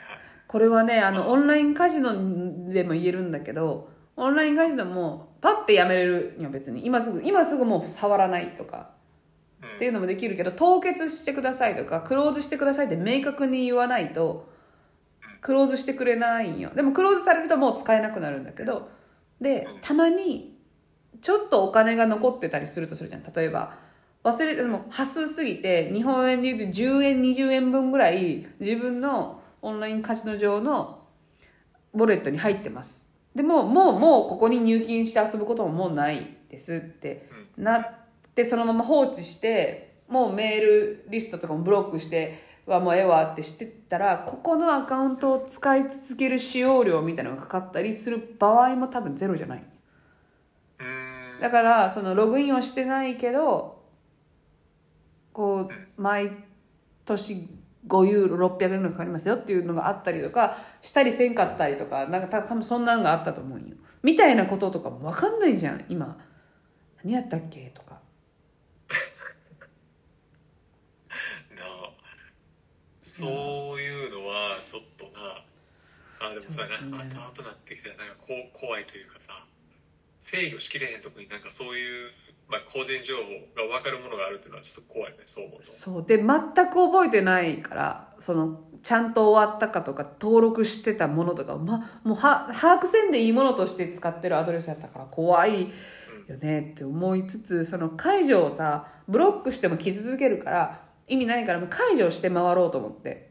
で解除しに行く時にそのメールのさメーリングそのみんなその送られてくるそのメールの下の方に解除の方はここをクリックしてくださいって言ってで解除しましたってなるサイトと解除しクリックしてくださいクリックしました。だから本当にクリ解除しますか？で解除ができるところとクリックしました。だからログインした後に設定を変更してくださいっていうサイトバリうざい。その忘れとんねんってなる。そのパスワードも全部忘れとんねんって。なるな。やっぱ別れ際すっきりされた一番最初のクリックしました解除しましたっていうサイトへの好感度が最後にふわっと上がって終わる。あめっちゃええやん。別れ際。やっぱ別れ際はすっきりすべきなんやって思って。サクッとね。サクッと。やるべきなわけやるやるべきなんやけどまあ今までそうやな。今までやってきたことの業が深いとそうなってくるよね。5万件になってね。いや溜まってたわ。あとすごい5万件本当でなんかマッチしましたみたいなのもあっ今更。い今更じゃないよ。その何何12年ぐらい前に見てて。でももうその時には絶対に使ってない時期にマッチしましたみたいな。いやマッチしてるやん。やめてや。みたいな。怖いよだから私が願うのはその運営元が全部そのそのビジネスを止めるっていう。あもうこれうまくいかない立ち行かないからこのビジネス廃止しますってい。うのをすごい願ってる。めんどくさいから撤退することをそうそう撤退してください向こうがっていう。っていうことをね願ってるんですけど。まあちょっとねそれはね、潰していかんちょこちょこね。あとあの最近ねはいあのそうそうケトジェニックをしてたじゃないですか、はい。もう一回。でしてたんだけど3回連続で誕生日会があってここ2週間の間に。でやっぱりね食がもうもう無理無理じゃん。そそんなさお呼ばれして行ってさ私食べないんで。しかもイタリアでパスタとか出てくるやん。食べないんで。っていうのはもう無理やから解除したんだけどまあそのダイエットの話はよくて誕生日パーティーしんどいと思ってそのなんかパーティーパーティーしんどいなって。そうなんそれはどうして？やっぱり。あのーさすごい嫌なこと言うけどさ誕生日って毎年来るやん。そのあさ仕事の独立とかさ子供が生まれたとかさ、まあ、結婚したとかあと節目節目の誕生日もいいわ。その306020とかなんかそういう80とかそういうの全部いいわ。じゃなくて小刻みなやつ27とか。来るよそらって。毎年ってなるやん。そのもう誕生日お祝いするんやめへんかなって一斉に全員が。そういやそのこち近しい人でやるんはいいけどそのと友達例えば私はさそう二郎ちゃんとかすごい仲いいからさおいおめでとうって思うけどさやっぱりそのお祝いとかも送りたいとかお送ろうみたいな気持ちもあるけど毎年？わかる？いやメッセージは嬉しいんよ。あの覚えててくれたこともだし。そのでプレゼントとかって右肩上がっていかなあかんイメージがあんねん。うんうん。その去年よりもスケールダウンしてったらあかんものな気がするねん。ああそう。うんそれはあの年齢的に例えば高校生の時から大学生になった時は使える予算が増えるからみたいなその感覚で大学生の時より社会人の方があの増えるから。だから例えばここれはもう女子側だけど友達の誕生日例えばえっ、と大学1年生大学生女の子誕生日プレゼントって調べる予算と社会人20代前半女性プレゼントで調べてるのと20代後半女性プレゼントって調べるのとっていうとやっぱ予算が全然違うじゃんか。まあまあまあ予算ね。まあ使えるお金がねそうそうそう。でその20代後半の人に大学生の人にあげるようなもののプレゼントあげられへんやん。あの安さとかじゃなくてものとして。でそこ物ね。そうそうそうちょっとブランドのものをあげたいとかってなるじゃんか。で特に私は20代の前半大学生からの時にその大人になったんだからこんなプレゼントをあげるという目線でプレゼント選びをしとった時期があったんよ。うん。だから大人になったからちょっとハイブランドのリップグロスをあげるみたいな。っていう階段をだから今思うと前半飛ばしすぎな階段を登ってきたからそのこの年になった時にもうこのまま調この調子今までの調子で階段登り続けたら車とかあげなあかんくなんねん。わかる？遠くない未来に。多分40歳のプレゼント車とかあげなあかんくなるぐらいのすごい高い階段をそのステップとして大学生から20代後半の時に作っちゃったわけ。大きめの階段を。だからそういう意味でもプレッシャーがだからその変わらず相手が喜ぶものを上げ続けるというスタンスを最初から貫いていれば多分こんな未来なんかこうプレゼントとかにプレッシャーを感じなくて済んだんだけど今もうプレゼントってなるとあそれはちょっとどうしようって。予算？予算いくら？って思っちゃってちょっとだからあれなわけでしょ。その誕生日祝いがどうたらこうっていうよりかはその祝う純粋に祝うこと以外になんかこうさまつな問題があるからちょっとしんどいなっていうポイント。をそれもだしもう毎年はええやんみたいなのはやっぱあるよ。その誕生日はもういやえっとねもっと言うてしまうと仲いい人とかはいいけど今回呼ばれた3つのうち1個はお母さんやねん。あの L の。これはもうしかも60歳だからもうだいぶ大きい。しっかり。それは。そうそうそれはそれはもうしっかり。でもう1個もえー、と私の結婚式の付き添いにをしてくれたこの誕生日で本人がパーティーとかじゃなくて料理を作って好きな友達を呼んで喋る会をするのに私たちがプレゼント勝手に持って行ってるだけだからなんか違うねんけどもう一個はその L の友達の友達で仲良くなったコミュニティの人の29歳の誕生日やねん。私なんかマジで祝う気持ちをどうどう持っていける？思って。私はね。あーあーはい。あのすごく分かった。あのった？それさまあ結婚式も結構近しくてうんうん。あのほんまにああこいつは祝いたいとか幸せになってほしいなって思える人の式しかもういかんとこっていうふうにああなあのもうスタンスにしてて。うん。あのえ無理じゃない？そんな心広い？ええ広くないよね。そんな祝えそうっていうなんかそのパーティー好きやったらいいけどさ別にそうでもないし、うんでな疲れるぐらいだったらもう普通にシンプルに断ったらっていう感じがする。いいわ私っていう方があのもちろんさそうふ不幸になれとかさいやなんか祝うつもりないし全然おめでとうとも思ってないとも思ってないよ。おめでとうは思う。けどうん。なんかそのわざわざ出かけて行っておめでとうってするほどは思ってないです正直みたいな。なんかね疲れるんやったらねっていう感じでもういいんちゃうかなって思うみんな。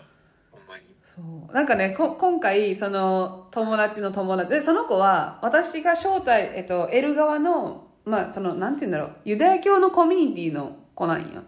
だから,、そだからなんか昔から多分 L は知っ顔は知ってたみたい。で特に私も会ったことがある男の子を結婚式に呼びたいっつってその子が一人で行くのはっつってそのコミュニティ内の比較的 L とあの喋ったことのある女の子を連れてきたんよその子の誕生日やねだから結婚式も一応来てくれてる関係性はあるけど私関係性はあるけど関係性はないやんこれって。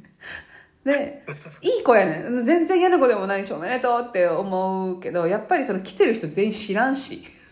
マジで。でその場所もすごいねなんかあの田舎の、えっと、フィレンツェから車で30分ぐらい行った田舎のえっとね泊まれるしレストランがあるような場所なんよだから本当にバカンスで多分外国人の人が1ヶ月ぐらい予約してそこに1ヶ月滞在したらすごい最高な場所みたいな場所に行ってレストランで食べるんだけどみんながバーって話し始めてであのイタリア語でバーって喋る中で別に英語でわざわざ切り替えてくれなくてもいいよ。申し訳ないから。もう絶対イタリア人しかいないのになんか急に英語をなんかこの子に向けて喋らなってなるのも悪いから全然いいんだけどやっぱり居場所がないわけよ圧倒的に。ああそこもでかいね。そうだね。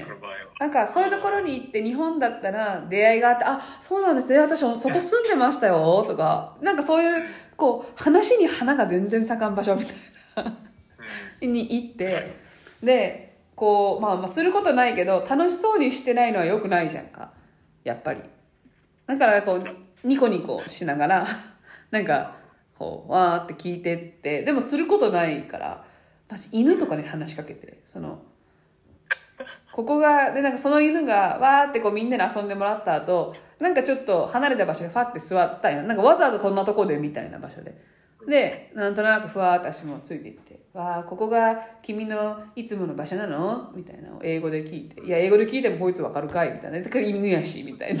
なんか、こんなことせえへんのに普通、普段は犬に話しかけるとかしちゃったりして、居場所なかったなと思って。ああ辛いなだってな。ぞなんか犬に気使ってるか分からんけどさ、うん。もうそういうことせんしないと穴埋めができん感じなわけでしょそうそうそう。あのそう今までよくさ人見知り芸人で昔ね『アメトーーク』であの若林オードリーの若林がそのラベルをめっちゃ読み込むって言っててそのなんかあの打ち合わせとかあの何もすることがないけど楽屋とかで何人もいる状態の時に何もしていない人っていうのが耐えれないからその自分の目の前にあるコーヒー缶のラベルをずっと読むことによってラベルを読んでる人になるんですみたいな。ことを話してたのがマジで分かった。その 犬に話しかけるとか。そのなんかトイレに行きたい時もホッとしない。私はトイレに行きたいということをしていいから今からトイレに行く時間は私は何かをしてる人だみたいな。ちょっとちょっと待って聞いてたらさなんか、なんか生きにくい生きにく生きにくくなってるやんなんか。何？ななんやろこの気持ち。もっとさそっちで開放的な感じなのかなと思ったらまだ。いや 多分気にしてないよ。周りはマジで気にしてないから。そうそうそう。そう。でも日本もじゃん。気にしてないじゃん。ああいつめっちゃすることないから今トイレ行く時にトイレ行ける人だと思ってちょっと意気揚々とトイレ行きながらちょっとゆっくりめに行ったなみたいな。ことは誰も思わへんけど私という人間は思うからもう無理よ。やっぱね環境変えても人は変わんないよ。マジマジマジ。いやーだからまずは行きたくないものはもう行きたくないと。うん。言って。伝えて。ね。いやもうあそうだね。すなんかあとすううん。んあどうぞどうぞ。いやいや数は多いよね。そのうんま3回もある、そうだね。それもあるよね。なんか。だいぶそれもあると思う。うん。うん。しんどあのお母さんのさ誕生日は60歳でであのお父さんがこれはあのローマで結婚し結婚式じゃないその誕生日会があったんだけどそのお父さんが、えー、とお母さんの女友達たちといろいろ企画してでこの女友達も親戚たちなんよ、まあ、あの彼らの親戚の概念が広めだからお父さんのいとことかとお母さん親友だったりするからもうもうほぼ結婚式のメンバーみたいな感じで私の結婚式に来てくれたメンバーが。30人ぐらい集まったんかな。でいろいろ企画しててだから私たちおとあと子供たちも一応プレゼントをこうじゃあこれを買おうみたいなこととか用意していろいろちょっとサプライズにしようとしてたんだって。で私はフィレンツェにいてで親戚のちょっとなんとちょっとした集まりでエルとお父さんとお母さんは2日前からローマに行ってたんよでその後私が誕生日当日のそのパーティーに間に合うようにローマに行くってなってたんだけどエルとずっと連絡してたらお母さんは多分もう感づいてる、まあ、何かがあることはうっすら感づくじゃんか。あのこの日までいようよみたいなこと言うてるから。なんだけど多分察してで前日よ。もう誕生日の前日に「お母さん泣いてるわ」つって。であの嫌やつって。明日もうあの家に帰りたいんやっつって。なんかあるのかもしれないけど私はそんなことよりとにかく家のちょっと今ちちっちゃいリフォームじゃないけどしてんねん家の片付けから今始める段階の壁の色塗り替えたりみたいな。もう壁の色塗るっつって泣きながら言うてるのを今なだめてるっつって。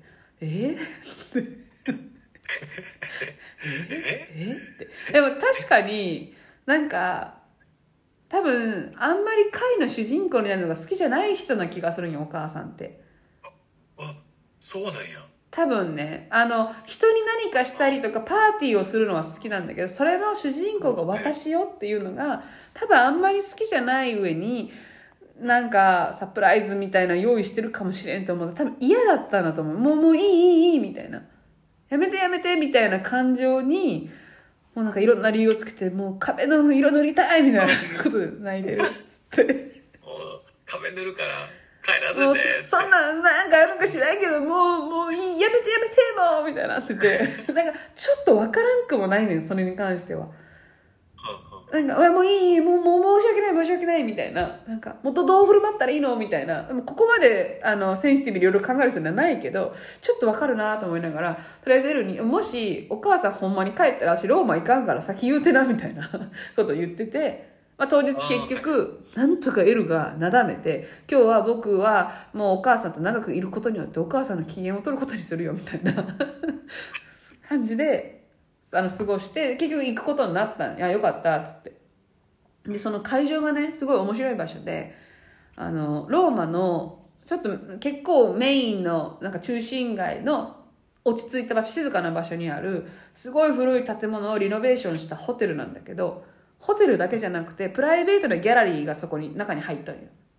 で、上はルーフトップになって、こう、ちょっとレストラン、高級レストランが入ってって、で、そのホテルなんだけど、ホテル以外に住んでる人もいるっていう建物だったんで、で、ちょっと面白くて、だから、あの、多分アートが好きな人たちだから多分すごい楽しんでて、で、お母さんサプライズで30分集まってわーってなって、わーってもうめっちゃ楽しそうやって、よかった、よかったって、マジでって思ってね、すごい楽しかったんだけど。あの、そう。でさ、イタリア、イタリアスタイルなのって聞いたらそうだよって言われたから、そうなんだと思ったんだけど、誕生日プレゼントをみんなが用意してくるじゃん。で、渡すじゃんか。だから、プレゼントをオープンする時間みたいなのがあんね。会の後半に。で、まあ、まずはさ、お父さんが60周年だから、60周年、60歳だから、アクセサリーをね、なんかすごい昔の家に伝わる、なんかすごい昔からある宝石を、イヤリングにわざわざなんか宝石商の人のとこ行ってなんか一緒にデザインしてみたいな作ったイヤリングをプレゼントする。まあ、これはさ、すごいさ、なんていうの、こうロマンティックだからみんなが拍手しながら「わあナイス」みたいな感じで聞いとるでそれ以外にみんながそれぞれ持ってきたプレゼント。じゃあこれは誰かな？っつって開けて「わー」みたいなことをしながら全部開けていったんよ。こ怖くない？このスタイルと思って。あの俺やったらドキドキするドキドキするよね。え大丈夫なんかなってのはなったりするかも、なんか外すなんかさプレゼントってさ外すかもしれない恐怖心がまずあるじゃんか。あんまり喜ばれないかも。好みじゃないかもとか持ってるかもとか。そういうものをさちょっと抱えながらあげて後からその人が一人で開ける想定であげてるけどみんなの前で「では次こちらです」みたいな「これは次郎ちゃんからですね開けましょう」ってなってもうきつーってなる。いやーって。いやだから怖いよ。あの気持ち的にあのあれデッサンの好評みたいな。あーそうそう。あーそう。本当にそう。公表される感じよね。もうこれはあああかんなみたいななんかそう。こう思うとああみたいなことをこう言われる感じがドキドキするかもしれないあのさやっぱリアクションがあるじゃん。うわナイスの時のさ本当にみんながいいねってなってうわっていうのとリアクション少なとかさえ私のめっちゃリアクション少なかったやんとか もう心キューってなるやん。だからそれ見ながらえ怖ーと思って。で手紙とかも読むんよその場で。その基本,、えー。基本的にね。そのなんか内側に入ってるのか読まれないだろうけど読むとかも怖いじゃんだから私も終わ終わるというかそれ見ながら「えこれさこのシステムって普通なんイタリア」って「めっちゃ怖いんだけど」って。言ったら「ああまあよくあるよ」みたいな「え怖っ」って。絶対嫌だわ。そんな。あ日本人と相性悪いかもねちょっと。悪いよね。あんまりさ日本日本人はというか日本の文化の美徳としてさこう贈り物とかお金にまつわることとかはさこう赤さに渡すっていうのがあるじゃん。チップは払わないじゃん。ありがとうの気持ちで、はい。でプレゼントもさそのいただいたものとかも後であげた方がマナーになったりする時もあるじゃん。そうだからあんなもん公表されるなんて絶対嫌。しかも横並びで見たら私だけめっちゃ安いじゃん。とかもあるかもしれんじゃん。うわもうめちゃくちゃ金額ちゃうやんみたいな大変だからみんながさ全員が、なんやろな個人主義じゃないけど私はこれをあげたいっていうのを了解したマインドであればうん。いいんやろうけど、そのアップデートはだいぶ先やんね日本人の場合。もしかもお母さんも毎回うわーって言わなあかんねん。これ私お母さんの立場も嫌やなと思って。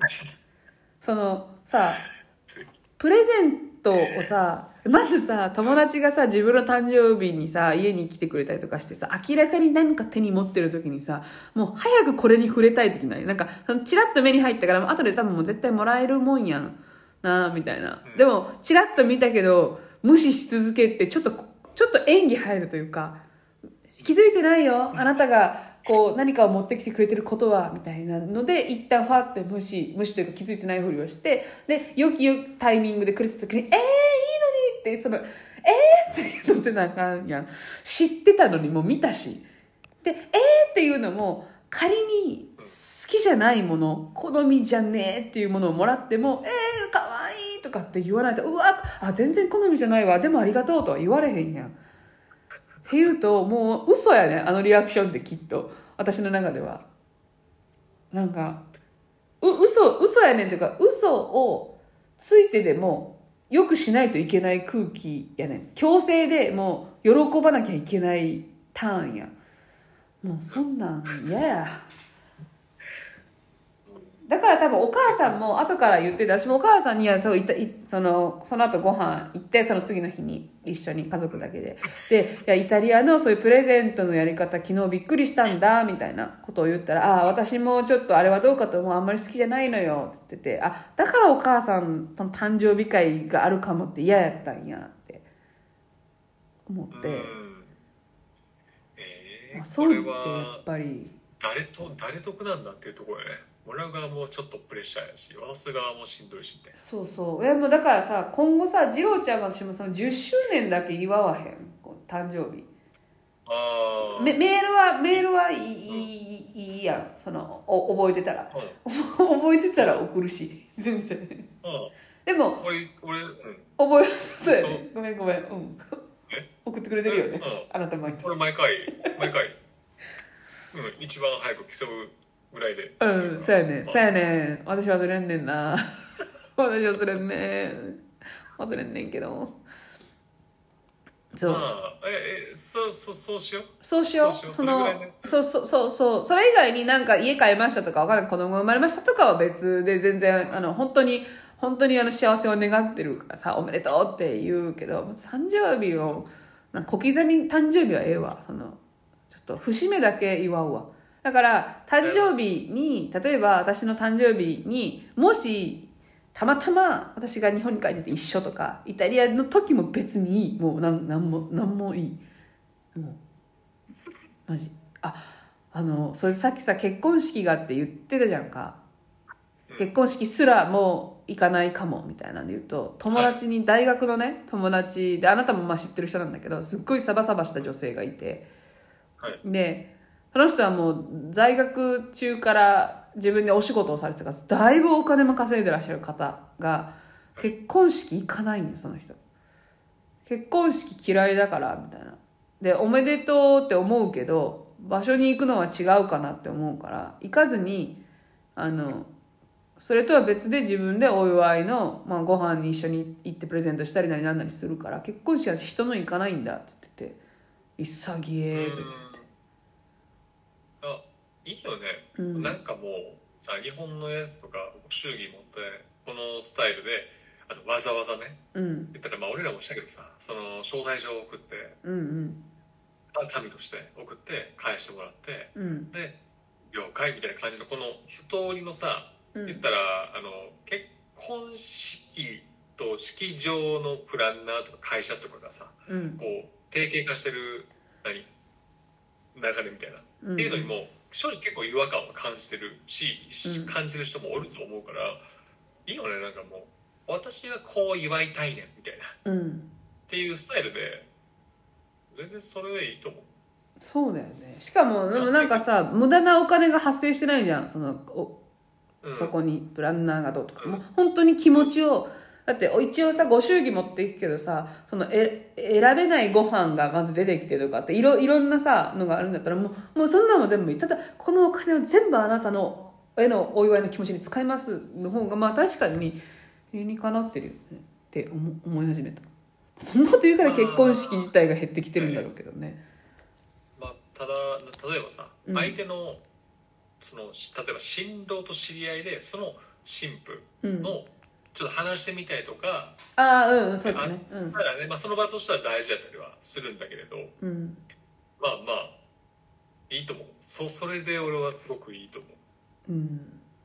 そうやってちょっとそうそうあのあとねあとあと6分ぐらいなんだけどちょうど結婚式で言うとあの結婚式のビデオがやっと届きましてね届いたん 届いたよ。それはあの15分ぐらい結婚式のその初めからなんか最後まで撮ってくれてたやつをちょっといろんな音楽を使って繋いでくれてるんだけど最初すごい良かったんよ。あの馬馬のフルンっていうちょっとあの吠えてるヒーンじゃないけどちょっと馬の雑音から真っ黒で始まってでなんか日にちが出てきて馬の絵からバンって始まるみたいな。めっちゃ良かった。あめっちゃいいや。って思って見てたんだけど多分この人途中で集中力切れて後半パタパタパタっていくね。パタパタパタパタっていうふうにめっちゃなんかあれ？なんかもうとりあえずフォーマットにある画像動画をはめていったなみたいな感じ。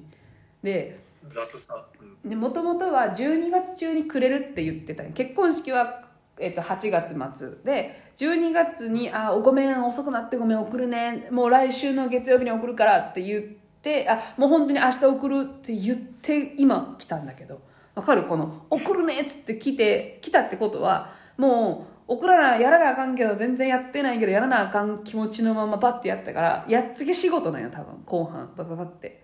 でこれはもう本当に作家やったからわかるんだけどよくしたわと思って。で、彼もそのメッセージで、この数日間はもうずっと君たちのこのビデオについて考えてやってたから、後で見直したら少し修正しなきゃいけないところがあるけど、今の段階まず送るね、みたいな。で、もし君たちが変えてほしいとだったら言ってくれ、みたいな言い方だったんよ。あー、なるほど、このパターンってなって。はいはい、これは、あの、よくやりました、こういうパターンねって。その一旦もう形にだけする。もちろん修正点あるよね。分かってるんです。でも一旦締め切りというものに間に合わせましたよ。間に合ってないんだけど間に合わせましたよ。なんかあった時は言ってる。僕ももちろんあのこっちで見ときます。みたいな。あっていうやつやってなって。いや結局バタバタしてるやんってなって。私もなんか台本を何時までに送らなあかんからで間に合わへん。もう一旦バッて送る。で送って30分の猶予を自分に作ってその30分でブワーって直してあごめんなさいさっき送ったのちょっと古いバージョン送ってました。こっちです。みたいなんで送るパターンとかあるやん。あんねん。そういうのがあって。それをすごい感じてそれやなと思って。あのだからどっちかっていうと共感が強かった。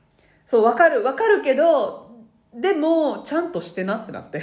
その、わかるけどしてなってなったから、修正点みたいなのを、でも細かく言い始めたら、多分、もうなんか、すごい、い、なんかバーって細かくやっちゃうから、これはこれ。で、自分は自分で、素材をもらっても自分で編集しよう好きなようにと思って。だから、一応、なんか、あの、なんて言うんだろう、この人はちょっと映さないであげてね、みたいな人がいるから、この人のここはカットしてあげてくださいとか、この時間はやめてねとか、なんかそういうのをバーってかいこうタイム、ね、時間を出してこう書いていったんだけど、音楽がまずすごいまあ嫌だったから変えてほしいっていうのを言ったのと、あと仕方ないけど自分のスピーチとかが使われとるんよ。映像の中に。で、それはもうすごい後からさ、自分のさ、スピーチ見るのめっちゃ嫌やん。いや、嫌やねん。めっちゃ嫌やわ。ねしかも考えた文章じゃなくて、その場で言ってたから、ちょっと、なんか皆さんって3回連続で言うたやんとか、ものすっごい自分の中で気になるんよ。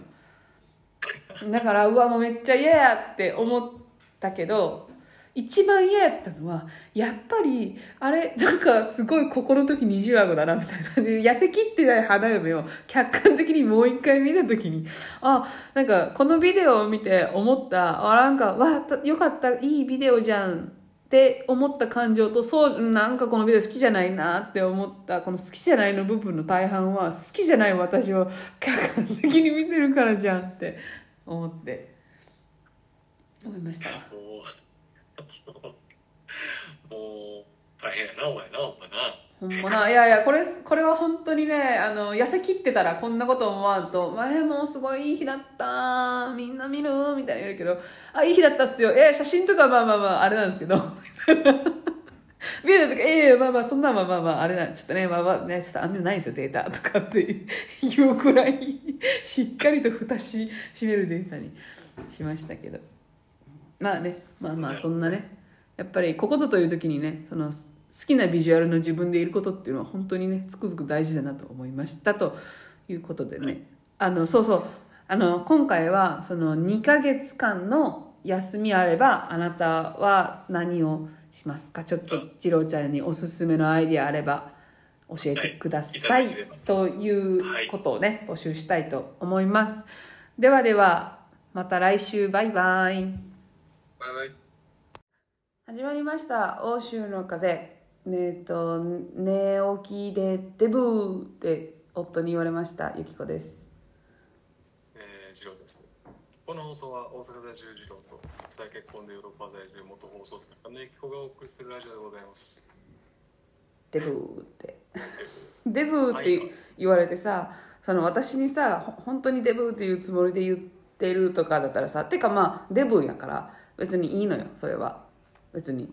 あのなんかそうそうそうそう、はーいって、どうもーって言ういいんだけど、言った後に、そのデブ、デブラブって言って、その状況として私が寝てて、でもうちょっと起きてよっつって、そあのすごいあの朝が早い人だから、夫はね。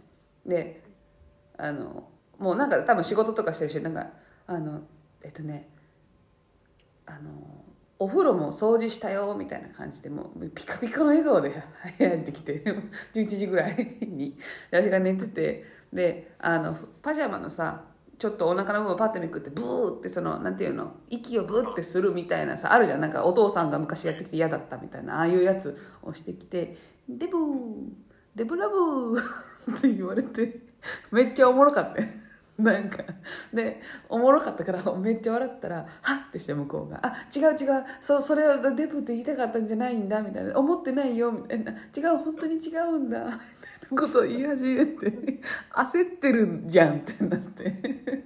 そのだから多分夕日を見て綺麗だなって出ちゃうみたいな「スラムダンクの映画見てよかったなって出ちゃう。と同じぐらいデブってすごいナチュラルに出たんだと思う。いやもう笑ったわ。そんなことないよ。自分で言わないで。って言ったけどあんたが言うたんや。ってなってね。いやああ愛が愛が回ってるやんか。愛が回ってる。あとあの最近あのなんていうの？あのおお母さんとかおばさんとかそういうこはい。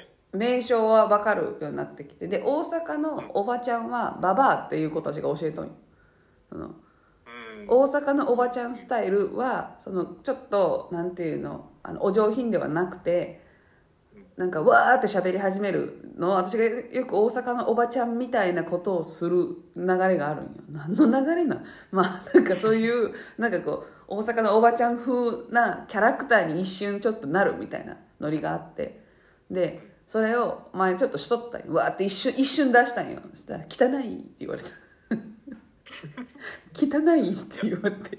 え？合って合ってるというかそうやね。あれやもんね。なんかななんとかちゃんってつくとあの、そのそっちではうん。あ可愛いものに対してちゃんをつけるっていう認識やけど、おばちゃんって別に決して可愛いくはない。ないし。全然ない。ないない。けど憎たらしすぎるもんでもないっていうそうそう。すごい曖昧なね。そうそうそう。ね。確かに彼の知ってる英語え日本語の中で表現するの一番適切なの汚い。あの見た目がとかじゃなくて顔の表情とか汚かったよ その時の私。汚かったよ だからあ的確的的確な日本語を使えてるなと思ってちょっと感動したんだけど。うんあのそんなことよりもあのちょっと飲み込めないぐらいまずいもの食べたことある？ああティッシュ。あれ飲み込まれへんでえ？ティッシュティッシュ食べたん？な何？貧困？すごいすごい貧乏したん？一瞬。違う違う違う違う違う。友達とやることなさすぎてティッシュどっちが先食べれるかっていうのをやって。んわあすごい。なんかやることない時たどり着けるかなあそこまで。いやたどり着くか。らでもでもさた食べれるって言うやんよく。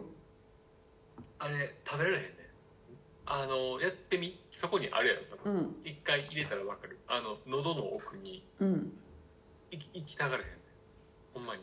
あごめんちょっとねあのまずいもんじゃなくて喉の奥に一個行きたがらへんで言うとお同じ経験をあのしたんだけどロローマ行った時にあのマロングラッセでいう、ま、なんかも、えっと、栗をえっと、甘煮にした上にさらに砂糖でジャリジャリのあのポン・デ・リングの上のあの感じの砂糖のコーティングをしたお店そそういうものを売ってるこう栗とチョコレート専門のもう昔からやってるもう多分第二次世界大戦中もやってたかどうかぐらい古いお店があってそこに行ってなんかモンブランが美味しいからって言ってお父さんが昔から行ってたから一緒に行こうっつって行ってモンブランを食べたんよ。でモンブランもあのその店内がさそのケーキ屋さんと一緒にカウンターがあるじゃん。こうちょっとショーウィンドウになってるでカウンターで頼んで出てきてそれを「ここで食べるか持って帰るか」って聞かれて「でもここで食べます」って言ったら紙皿の銀金色の紙皿に出てきて立食するみたいな。そんなそんなことあると思いながら立食でモンブランを食べて。で、まあ、正直あのやっぱ甘すぎて私にはそれがね。よくあるやん。もう海外のお菓子甘すぎるねん。なんか。いやま何考えてんねんって多分何も考えてへんだろうなっていう。そうそうそうそう。あの嘘だろみたいなグラムの砂糖入れてるだろみたいな。嘘だ嘘やねんこれってっていう。なんか栗本来で私もさあのこっちに来て自分でマロン栗をあの皮を剥いて甘煮にしてペーストにしてから作ったモンブランとか作ってたからなんて私のは繊細な甘さだったんだって思うぐらい もう甘甘ってあの中モンブランの上のあのマロンクリームのパーってシャーってなってるやつの下が、えっと、普通の白いクリーム生クリームでその中にメレンゲのザクザクの白いやつが入ってるやつやねんけどもうその中の生クリームとザクザクの方が味が甘さが緩いぐらい外のマロンもうめったべたやねん。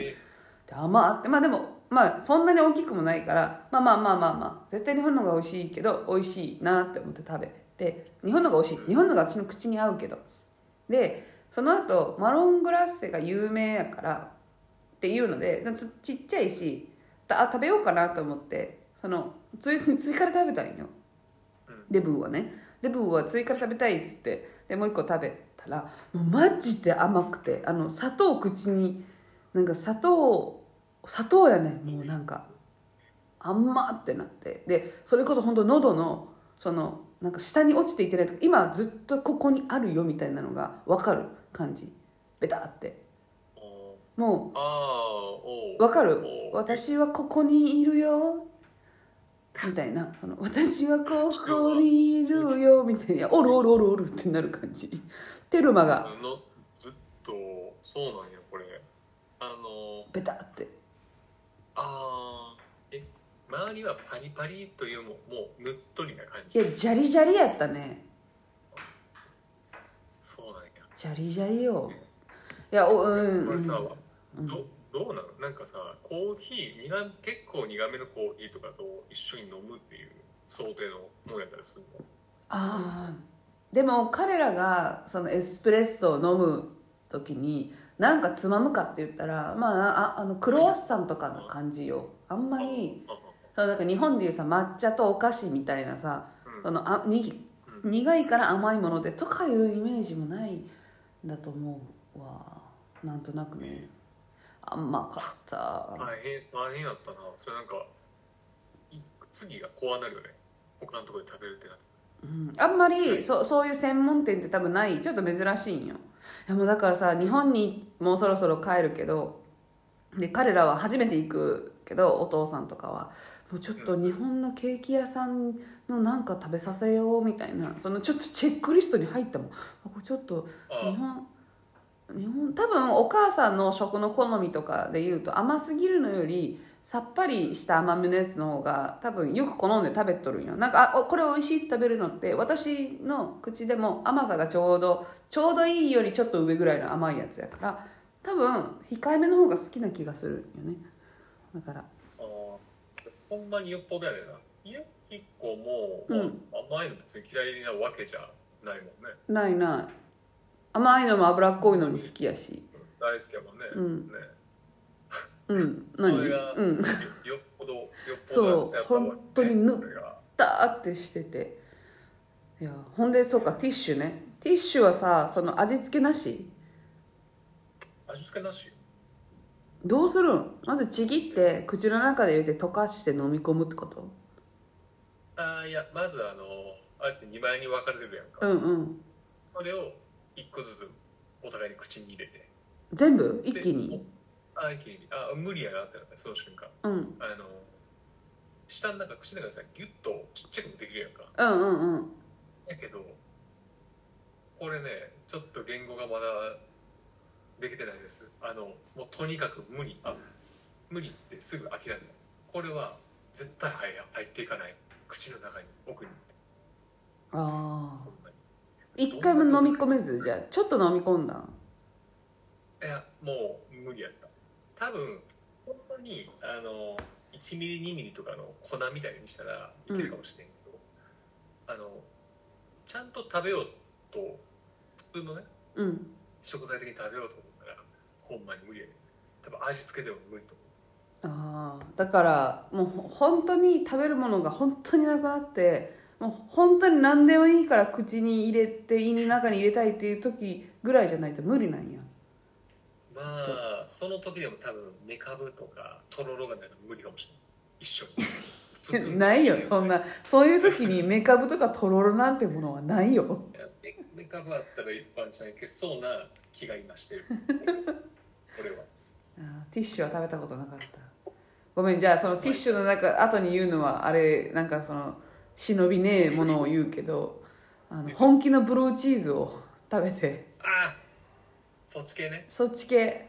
えい1個目1日目はまだ2日連続で食べたって言った。1日目はあのその時ケトジェニックをちょっとしてた時ね、まあ、最近してたたんだけどであのえっ、とねアボカドを使ったチョコレートケーキがあってでそれをなんか前にも何回か作ってて大好きな味付けじゃないんよ。どどう作ってもちょっと口の中では食べれるけどほん食べれるけどっていう程度出ないものだったんよ。でもそういうのって使うあの甘み甘み調味料っていうの？なんかそのシュガーののこう代代用品みたいなのあるじゃんその。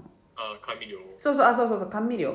甘味料のあの種類にもよって味のテイストが結構大きく変わるから今回イタリアに来てもしかしたら超大当たりかもしれんと思ってその今回新しく買った調味料というかあの甘みか甘味料か。であの作っててでアボカドが売れ売れてる方がいい。よ茶色くなる手前か茶色くなってても多少いいよぐらいのちょ柔らかいアボカドやったんやけどちょうど2個2個ねあのちょっと一気にこうそろそろ消化せなってなったからそれで作ったんだけどマジで匂いからまずかったんよ。まずってなって。でも入ってるものってアボカドとオイルと,、えー、とバターと,、えー、とその砂糖の甘味料とあと何？卵。ぐらいなんよなんか別にあとちょっとちょっと塩入れるぐらい。別にさな何にも変なもんないじゃん。そのふ普段食べてるものでなんかその中にさちょっと癖のあるもんがあるわけでもないけど完成したのマジでまずかったんよ。てかそれをレシピを見て作ったんよ。あななどういうつもり？ってなって。まあなんかなんか入っちゃったんかな？知らんけどいやなんかそのお美味しくない方向が失敗した焦げたとか多すぎた甘すぎた苦すぎたとかじゃなくて何かとんでもない化学反応が起きてるまずさだった。まずまず私あの食べ物を捨てるとかほんまに好きじゃないけどもうすぐ捨てた。捨てたな。ほんでにアボカドやった？うん？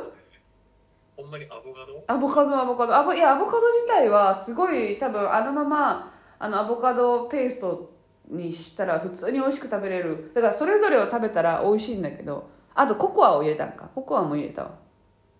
まずかった。なでまあそれが1日目よ。で、まあ、まずいもん食べたと思って。2日目にあのチーズ専門店みたいなレストランが近くにあったからそこまで行っていると。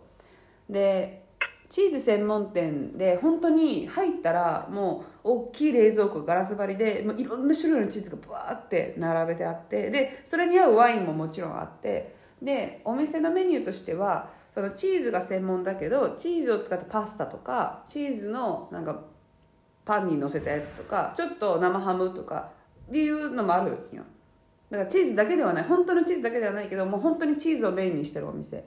でどこどこのチーズっていっぱい紹介が載ってて。で何を思ってかその私はエルと2人でチーズ盛り合わせをシェアした上で何かを頼むねと思ったらエルがチーズ盛り合わせを1人ずつ頼んだんよ初めてそんななんか大間違いな注文をしてたんだけど。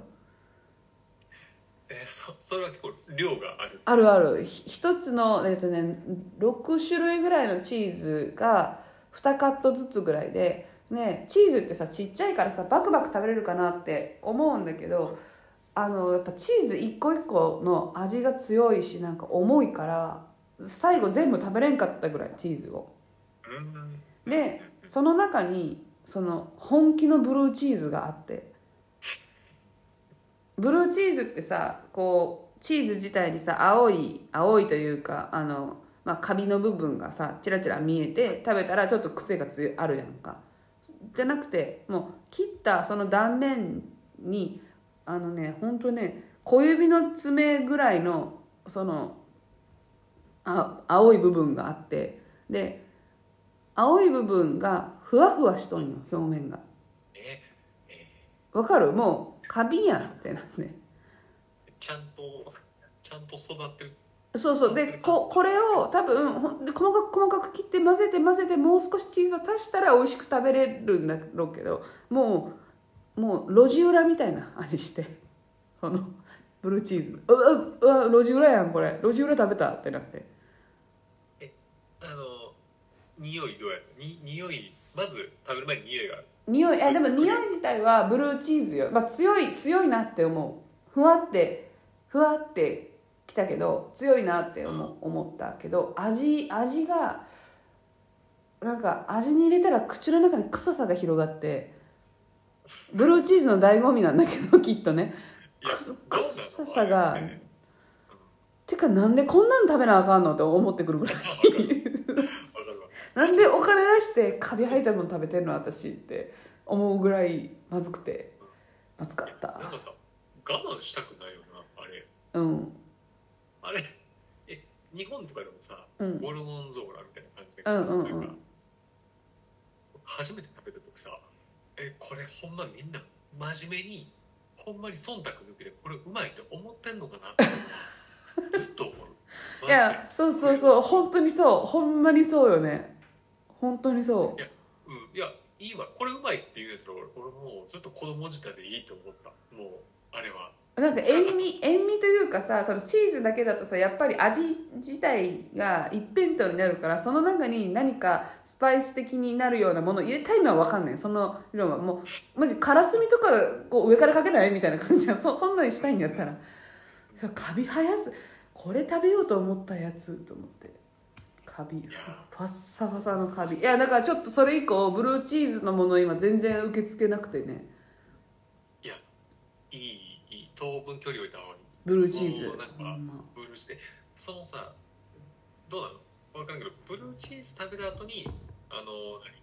カッアボカド？プなんていうか、ママリアージュみたいな。あうんうんうん。ワインとかをたしなまんとダメなんじゃない？ああいうの。そうなんよ。だからそもそもあの注文の仕方を間違っててそのチーズってチーズだけをバカバカ食べるもんじゃないからなんかワインを飲んで合わせてあ合うなみたいなことをしたり多いねん。そういう人も店内にカウンター席で一人おじちゃんがいてチーズとなんかおすすめのワインを飲んでなんかうんみたいな。めっちゃええやんその時間の使い方っていうような方とかもいいね多分あの人たちはちょっとしたブルーチーズとこれ合わせて合うなみたいなはーっていうことをやってるねんけど私はワイン飲まないからお水と プレートいっぱいのチーズを食べていくだけやったから。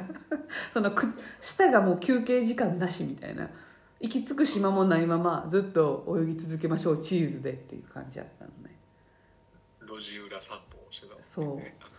いやえちょっと。ワインワインのワイン頼んでた。頼んでたけどやっぱりちょっと間違ったね。注文ごめんって言ってた。違ったね。ごめんねって言ってた。いい。も悪くない。間違ってまいやいやあいつが悪いよ。間違ったから。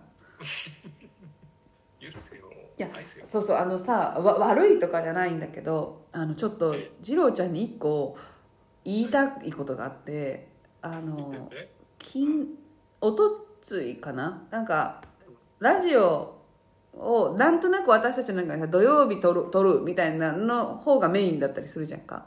で金曜日にその次郎ちゃんから連絡が来てまあその他のことも含んでてあの全然違うこととラジオのことに2個 LINE 内容があって。であのちょっと明日は無理やから日曜日でもいいみたいな「あいいよいいよ」って言ってその次郎ちゃんがこう1個来てて。ででも中には2個トピックスがあるから私が1個「あいいよいいよ土曜でいいよ」っていうのともう1個返したんよなんか。そのそのもう1個の内容についてね。で2個こう LINE を送った後にスタンプで OK っていうのが来たんよ早ない。なんかスタンプ OK 早ないと思ってその。わかるかな？なんか、だから、そのさ、LINE の終わり際むずいよねっていうのはもう皆さん、もう、もう、もうあるあるじゃんか、これは。で、その、もう、要は、スタンプを送ったら、もう終わりですよの合図やそうそう、終わりですよの合図やん。ほんで、あのでも、一応、私のね、肌感ではよ、えっ、とね、次郎ちゃんが送ってきたやつがある。で、前半ね、前半はこうこうこうこうこういう理由であのちょっと明日予定があんねん。だからラジオ日曜でもいいって来たいでそのこうこうこういう理由でというところがすごく興味深かったやん今回。あそうなん？みたいな。それって言ってここうこうこうやんな。こうこうこうやわ。OK であと私があごめんラジオちょっとアップするのその1回分。忘れてたからみたいな。ごめんごめんちょっと一回おおおおなんかまた更新するわみたいな言った時にこれ2個やん。でちょっとまあ長めやんその内容も。スタンプやって。早っスタンプ早っと思って。そのいやいいね。それいいねんけど私もそれぐらいバッサリ行きたいわって。あの2個帰ってきたら分量気にしちゃうね。ん向こうが送ってきたメッセージの分量とこちらがお返ししたメッセージの分量みたいなことを考えたら同じぐらいメッセージの分量を返してなんとなくもうええかなの時に「ではおやすみ」とか「ではまた」っていうのめっちゃ勇気いんねん私。そのこの次郎ちゃんみたいに「その OK」みたいな LINE だけ送るめっちゃええやんって。まあいくか？うん あ嫌だななんか抜いた側の強さみたいなのいいな。いいな。だからそのさオッケーみたいな。で次郎ちゃんがよく使うさ本当面白くも可愛くもないさ気持ち悪いさあの人のスタンプ使うやん。あの顔がリンゴで顔が真っ赤でそれ以外は白黒の人の上半身だけで顔が劇画調のうん気持ち悪いスタンプ使ってるやんか。でそれの「オッケーっていうのでびっくりして「えめっちゃ早ない?」と思って。そ のこのララリー急に終わらすやってなったから一応残りがみたいな感じで私も「ほな日曜に」ってこのスタンプの スタンプの後は返さない暗黙のルールを破ってまで「ほな日曜に」って送って「おうよ」って帰ってきたけどちょっとびっくりして その。このほな日曜にはそういうのがあ一番そうそう。え？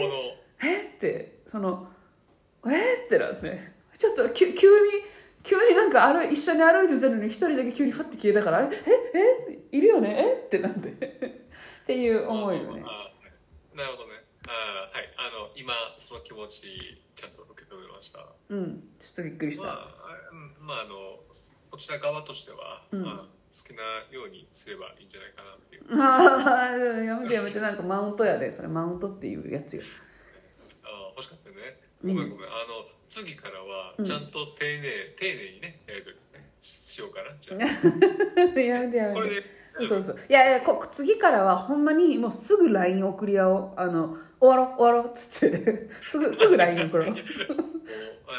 ちょっとあれ駆け足で前のめりで。そうそうそう。もういいよね。もういいよねもういいよね。もうもういいよねもういいよね。どうせ喋るよねっつって。そういう感じにしよう。い。やそうそう。ほんであとさあの、はい。えどうしようかな。ちょっと 2, 2個喋りたいことがあって。でも1個はあのあとそうだな。どっちもうわうわやったっていうこう爽快感を持った話やねんけどどっちもね。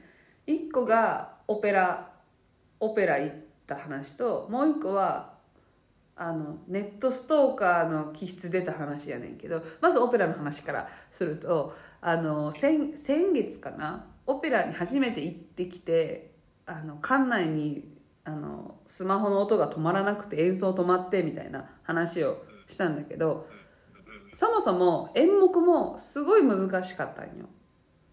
な長くてでえっ、とねジュゼッペ・ベルディっていう作曲家演出家の人がいてそれがお父さんが一番好きな作曲家なんよだからもう家族で何回もジュゼッペ・ベルディの作品を見に行ってるらしいんだけどその中でも一番難しいのに行っちゃったんだって。でそれプラス演奏をその途中で止めるっていうのはもうほぼない話なんだって。友達がそのオペラをしてる友達がいたの。日本人でえっとイタリアでオペラをやってるっていう子がいてその子にそんな話をしたんよ「いや行ったんだけどさ」って言ったら「いや何があっても止めないがルールやから基本的には。よっぽどだったんだね」っつって。だから多分止めてまでこの音楽今止めていいですよ。今スマホあの止めてもらっていいですよって言ったことにみんながうわーってなったんだと思うんだけど。そうっていうことがあってなんかオオペラというその初回のイメージが多分本来のオペラの感動とはちょっと違うところで何やったら寝てたし私その やってる途中。マジ話難しいなんか死とはみたいなことずっとやっとるから。で長いしでも寝とって何回かあーってなってたんだけど今回はもうめちゃくちゃおもろくて。であの有名「椿姫」っていう日本のタイトルで「椿姫」っていうオペラなんだけどあの「テテテンテテテテテテレテテそうあの聞いたことあるじゃん、これこれが出てくるあのオペラだってまずさ知ってる曲からだけどあ知ってるみたいなさ喜びもあるんだけど、あのストーリーも分かりやすくて、えーと、娼婦をしてた主人公の女性が、えー、とパーティーで男の人と出会って恋に落ちて一緒に住み始めるんだけどその男の人もなんか多分ちょっとお金のある家の息子みたいなただ、えー、とその女の人と2人で田舎で暮らし始めた時はもうこの男の人はお金がないから自分だけではだから女の人の貯金を崩して生活をしててでそこにその男側の彼氏のお父さんが来てあのなんかここんな生活を君は息子のおかげでできてるんだなみたいなちょっと勘違いをしとるみたいな。で女性が「いや私は自分でここを払ってます」でお金がその貯貯金なんかどんどんなくなっていくから馬を売ったりしてるんですって言ってこの女性は常にすごいみんなのことを考えるいいやつなんよでであそうかじゃあ悪かった。ただ申し訳ないけど自分の娘だから息子と彼氏の妹が結婚いい家との縁談があるけどその彼氏が娼婦と付き合っているっていうことを相手の家族がよく思ってないから別れてくれって言ってでこの女性は察しがいいから分かった。じゃあちょっと離れて別れたようにするわねって言ってなんか手紙をちゃんと書いて離れるんだけど、まあ、そこから恋愛がいざこでちょっとなんかこう男の人が勘違いしてみたいなわーってなっていってで最終的にこの女の人はずっと病気なんよ。結核でで最後のシーンっていうのは命を落とすんよ。でえー、とそのちょっと喧嘩別れとかするんだけどその男の彼氏とで最後はそのもうもうベッドから起き上がれないぐらいの主人公のもとに多分もうそろそろ死にますってお医者さんにも言われてる時にその男の人が来て「ああなんて僕はこう君のことを勘違いしてたんだ時間を無駄にしてしまった」みたいなことを言いながらもう一回愛をこう語り合うみたいな。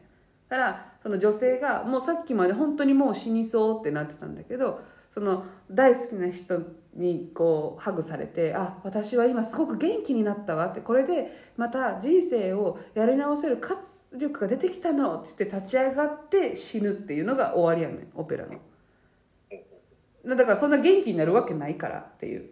でただ最後はすごく「やった!」って立ち上がって「これで私は人生を取り戻すのよ私はまた生きるわ」って言って倒れるっていうのがそのオペラの終わりでもうみんなはさもうな何十年何百年と同じやつやってるから分かってるねんけど今回その演出が立ち上がってこう多分私倒れるんだろうなって思ってたのこのまま。だから最後。そしたら後ろのそのベッドというかソファーみたいなで抱き合ってた男の人だけを置いて立ち上がって歌い始めてステージの真ん中で「私は生きるわ」って言ったらそのベッドが後ろでうわーって回転してもう一人多分似た背格好の女性がすでに倒れてるのでみんなが泣いてるシーンになったのよ後ろが。だからもう彼女は召されたっていうことになってて。で後ろの大きいモニターでなんかこう会場の演出みたいなのしてたそこが真っ白に変わってもうま眩しいぐらいの真っ白なモニターやね。でそこに彼女が歩いていくっていうのがもうなんか召された。でも自由になったよねっていう演出がもうすごい良くてね思わず小さい声で「ブラボー」って言うてもって「あブラボーだこれ」思って「あブラボー」ってなってすごいね良かったんですわ。ブラボー出ちゃ出ちゃう。ブブラボー出ちゃった。全然自分のことじゃないけどわーブラボーって出ちゃってね。よかったオペラ。えー、やっぱ演出演出は固定化ちゃうんかな？それぞれの演出家によって解釈というか。多分ね違うんだと思う。で今回のあの演出家というか指揮者の人が演出もするんよ。でその指揮者の人が本当に歩くのが本当にゆっくりなぐらいおじいちゃんででしかも病気なんだってなんかの。なんかなんか分からんけど。なんか病気あの人病気やねんってみんな言ってて。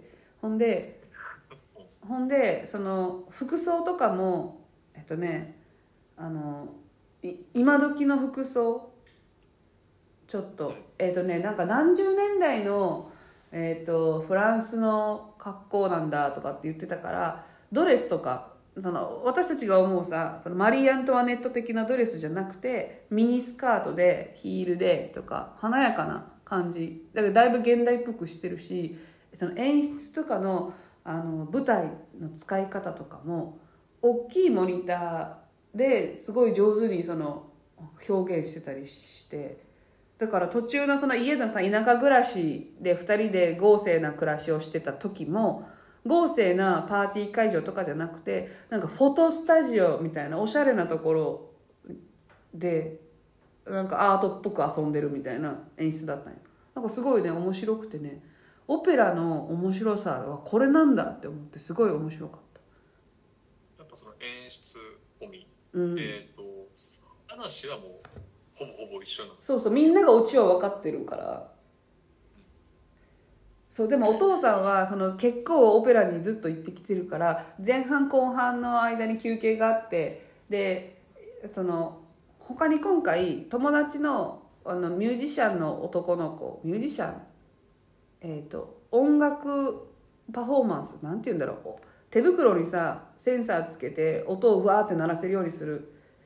なんかちょっと特殊ななんかテックと音楽のコラボみたいなアートをやってる子とその彼女の女王様と一緒に行ってきたから2人は初めてのオペラやから気になるよ。そのここれってどういうこととかここのオペラって今これどうなのみたいなことをおとお父さんのここまでの総評を聞くみたいなのがあってあすごく今回いいみたいな。ですごい有名な歌手の方もいていやすごくあの人はすごくうまいめちゃくちゃうまいし今回の演出もすごくいい。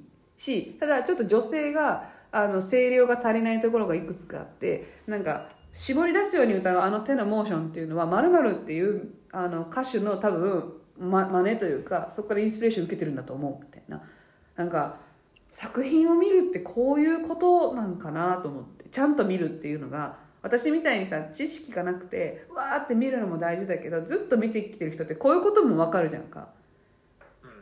あそそなんかいいいいなこの楽しなんか趣味としてと思って。すごいお父さんも今回はすごい良かったって言ってた。いやなんかそういう楽しみ方なんやっていうのが、うんまあ、俺らないもんね。ない。ああとそうでもそれってなんか歌歌舞伎も近いんじゃないかなと思って。そうやね。落語とか歌舞伎とか。そうそうもうみんなが分かってるもんで。うん。であのえー、と歌い終わった後にね何回かさ歌ばっかりでオペラって進んでいくけど何個かすごくこう大事なオペラのところ2人のなんか掛け合いのオペラがあった時とかって演奏がわって止まって拍手とかしていい時間があるんよわーってその時にやっぱ誰かが「ブラーバー!」とかって初めて言うんよあれが「成田屋!」みたいなさその歌舞伎の「中村屋!」みたいな言う人の一声目みたいな人がいるからあなんかちょっと近いんだなと思って楽しかった。ちゃうんやねあれ。やっそうそう。ぱよかったね。なんかすごいオペラなかなか日本じゃ。うん。まあ行かない。聞かないよね。劇団四季とかもなかなかいいこう馴染みが自分の生活にはなかったからよっこらせいやけど。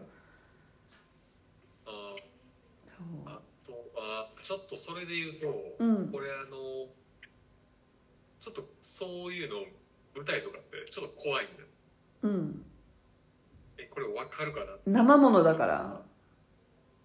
そう生ものやったりとかえっ、と例えばうん。ちょっとこれ昨日家で話になったんやけどうん。えっ、とね、まあ、うちのうちの家族のある一人が、えっとまあ、テレビ出演をしたわけですよ。うんうんでそれを見ててうん。うん俺はめっちゃ怖くな生ものじゃないのに怖くなっていうか、なんでかなっていうのを思ったらそのやっぱ共通してるのってえっ、とそのテレビでうちの うちの家族と,、うん。えっとあのプロの芸人さんがこううん関わることがあって、うん。それってさ、えーフィクションというかあのそあっちの世界もうほんまにあの芸能の世界のうん。人たち、見てきたもの。うんうん。作り上げた世界とこっち側のおお俺が生きてる側の人がそこで接触してるってすごい何やろなその言ったらフィクションがすぐ壊れてしまう。壊すことができてしまうっていう恐怖感。っていうのが舞台を見てる時もさうん。よく第4の壁ってあるけどここでなんか俺が大声を上げたりとかして一瞬で壊れちゃう世界なんやなとかうんうん。あとミッキーとかも俺苦手やねん。あのディズニーシートにかぶり物してるミッキーとかになるとか。へえ。それはちょっと方向性がさなんで？いやそれも一緒であっちってあっちの世界の人たちやん。かうん。こっちのリアルに生きてる俺らの世界観にではないやん存在自体。うんうんうん。だけどそれそれとそれそれらがお互いが交わるポイントに俺恐怖を感じていつそそのさ交わる恐怖特にミッキーの場合はさミッキーはほんまはもう中は人間だけどかぶり物をしてるのを誰かが取ってこのみんながこう暗黙の了解で進めていることが壊れるかもしれないみたいな怖さってことあーまあそれもあるしなんていうのそっちの世界に俺が合わさんとあかんうまく合わせれるかなっていう怖さもあるあー分からん。なるほど。全然分からんけど。ちょっと分かろうとしてんね今。どういう？感なんかあるんよ。そのそれに交わ交わるというかうんうん。違うものがぶつかる時だからテレビとかでさ生放送とかで素人さんが出てくる時とか俺うってなるああでもちょっとああでもなんて言うんだろうね。ちょっと予定調和が乱れるかもしれない可能性は確かにすごい、うんはーってふわだからこのオペラもさ私ずっと楽しかっためっちゃ楽しかったけど頼むからスマホならんとってくれみたいなことをやっぱずっとうっすら思ってたりするじゃん。そういうのはある私それに多分近い感覚でその迷惑動画みたいな迷惑行為の動画って最近めちゃくちゃ多いじゃんあのスシローのなんか行ったりとか。ああんなんももうほんまもう見とれへんねんなんか。不愉快とかじゃなくてあやめてやめてやめてってなる。その痛い痛い痛い痛いって。そのみんながこうよよしとなんか普通に守ってきてる調和としてルール、まあ、調和みたいなものがバッて崩れてそれをこう取られる見られるかどうかみたいな感じで撮っているとことかがえこれももし居合わせたお客さんやったらとかこれもう店員やったらとかって思うともうふわーってなんねん。あれ見てて。そのね多分そうそう。今俺が言ったのとこのカテゴリーとしてはすごく一緒で。うんうんそんな気がした。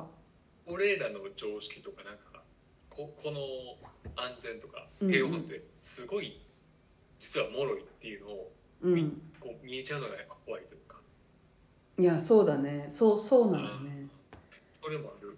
それもあるしそれもだから向こうの世界をおもしかしたら俺が壊すかもしれないとかうん。同じなんていうギアうん。回転数を上げて、あ楽しまんと楽しみにせんとあかんミッキーをなんかこうちゃんと楽しめる体にせんとあかん っていうかうんうんうん。感情にせんとあかんとかも怖い。だかららミッキーを前にして普段の今ない今にいる俺ではいてはダメだっていうそのリビングの俺俺ではダメだっていうミッキーの前の俺にならなきゃっていう最も怖いのがああいうのであの、うんサーカスとかあるやんか、うんうんうん。でたまにさ客席からこう誰かみたいな。あああるね。演者がぐるっと回ってくるやん。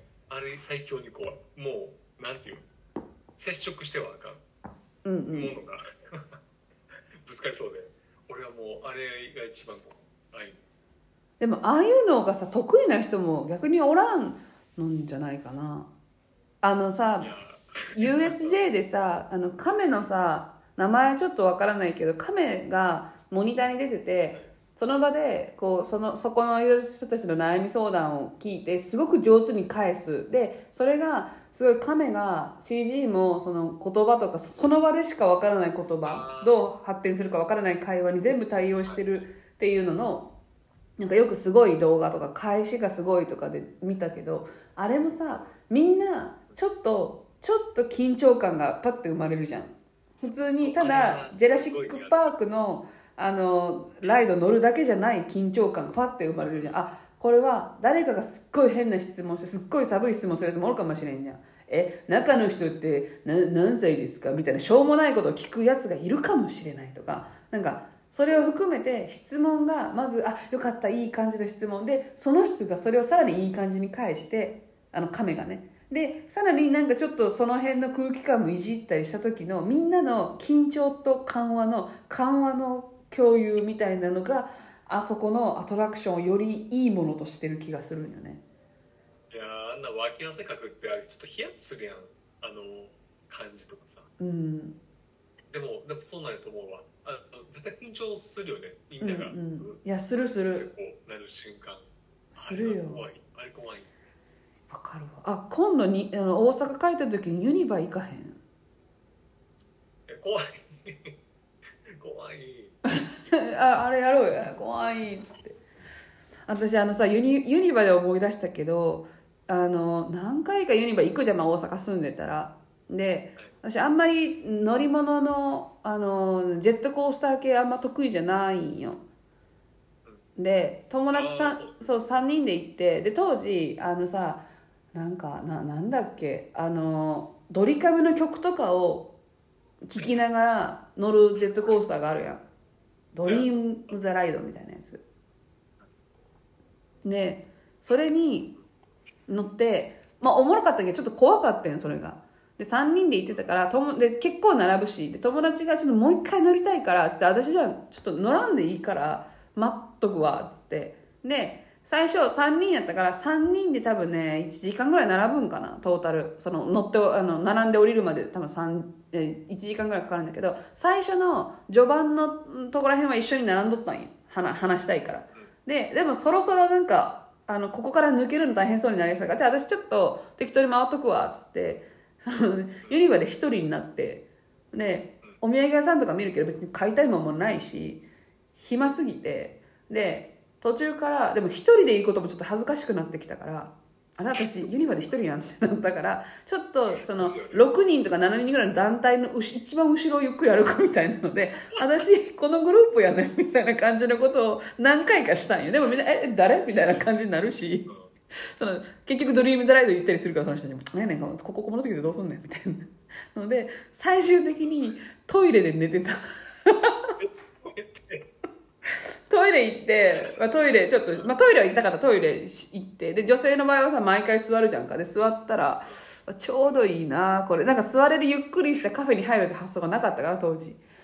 あこれめっちゃええなと思って。気づいたら多分10分ぐらい寝てた中で。あ寝てた。ってなって。ユニバでトイレで寝てたわ。ななんかこうなんやろな。すごいこうか悲しみだけではない。いろんな気持ちがうんねそのエピソード。なんかそうだね。そういう時にやっぱりこうユニバでさ自撮りを撮ってキャッとかってするタイプじゃないからうんそういうこう気質みたいなのがあればよかったし多分そういう気質がないって言い続けてきたしないと思ってるねんけど実際に。そういうことを避け続けてきたからいざとなった時にできる筋力がもうないんよ。そのキャッキャした方がいい時にキャッキャできる筋力なんかもうあんなもんは鍛えないとないじゃないのよ結局は。てかまあそういうふうに生きてこないとあかんしそうそうそうそい今の衝動よかったよねゆきこはさキャッキャしないといけない場面って、うん。そんなんないから。あのなってるからできる人はもう。うそうそうそうそうそうそうそうそう。キャッキャしちゃうしユニバっていう場所は。なんか人生でも指折りのキャッキャできるシチュエーションやのにできてないしトイレで寝てるってなんやろ？でキャッキャしなきゃいけない空間なんてのはほんまそんなにせえへんからねそんなそうそうそうそう本当にそう。してるんだからそんなもの。あるあある。そうそうそう。それがまあちょっとランドが違うけど魔法なんだからってことじゃんか。えちょっとユニバ行こうよ大阪帰ったら。キャッキャキャッキャするを全力に楽しむ会やろうや。あの一回うんギア上げてみる、そうそうそう。の世界の住人にそうもうマックス。だから全然あの買うよ。あのい絶対一生いらない被り物とかも買う買う。全然買うし。マジで自撮りめっちゃするし「ちょっとお願いします」って言って撮ってもらう時片膝上げるよ。ファーって。全然上げるよ。じゃあとりあえずあのまずゲートを通ったらちょっと走って走っていって、まず走るのは重要やね。多分世界早くもっと行きたいっていう食い気味になるためにでジョーズとか乗って、お姉さんとかに「へーってちゃんとリアクションというか一緒にうん。お姉さんと一緒の世界観に入るっていうちょっと訓練からそう。始めようか。あの今さゲートから走るともう一個思い出したんやけどさ 一回さ私お母さんとユニバ行ったことあるんよ。大阪であ多分マックスに太ってた時期にまあ別にそれはまあ太ってたから後で聞いてくるから言ってるんだけどあの仕事しててでお母さんが大阪に長いこと遊びに来てお母さんそういうなんかディズニーランドとかなんたらランド的なこと大好きなんよ。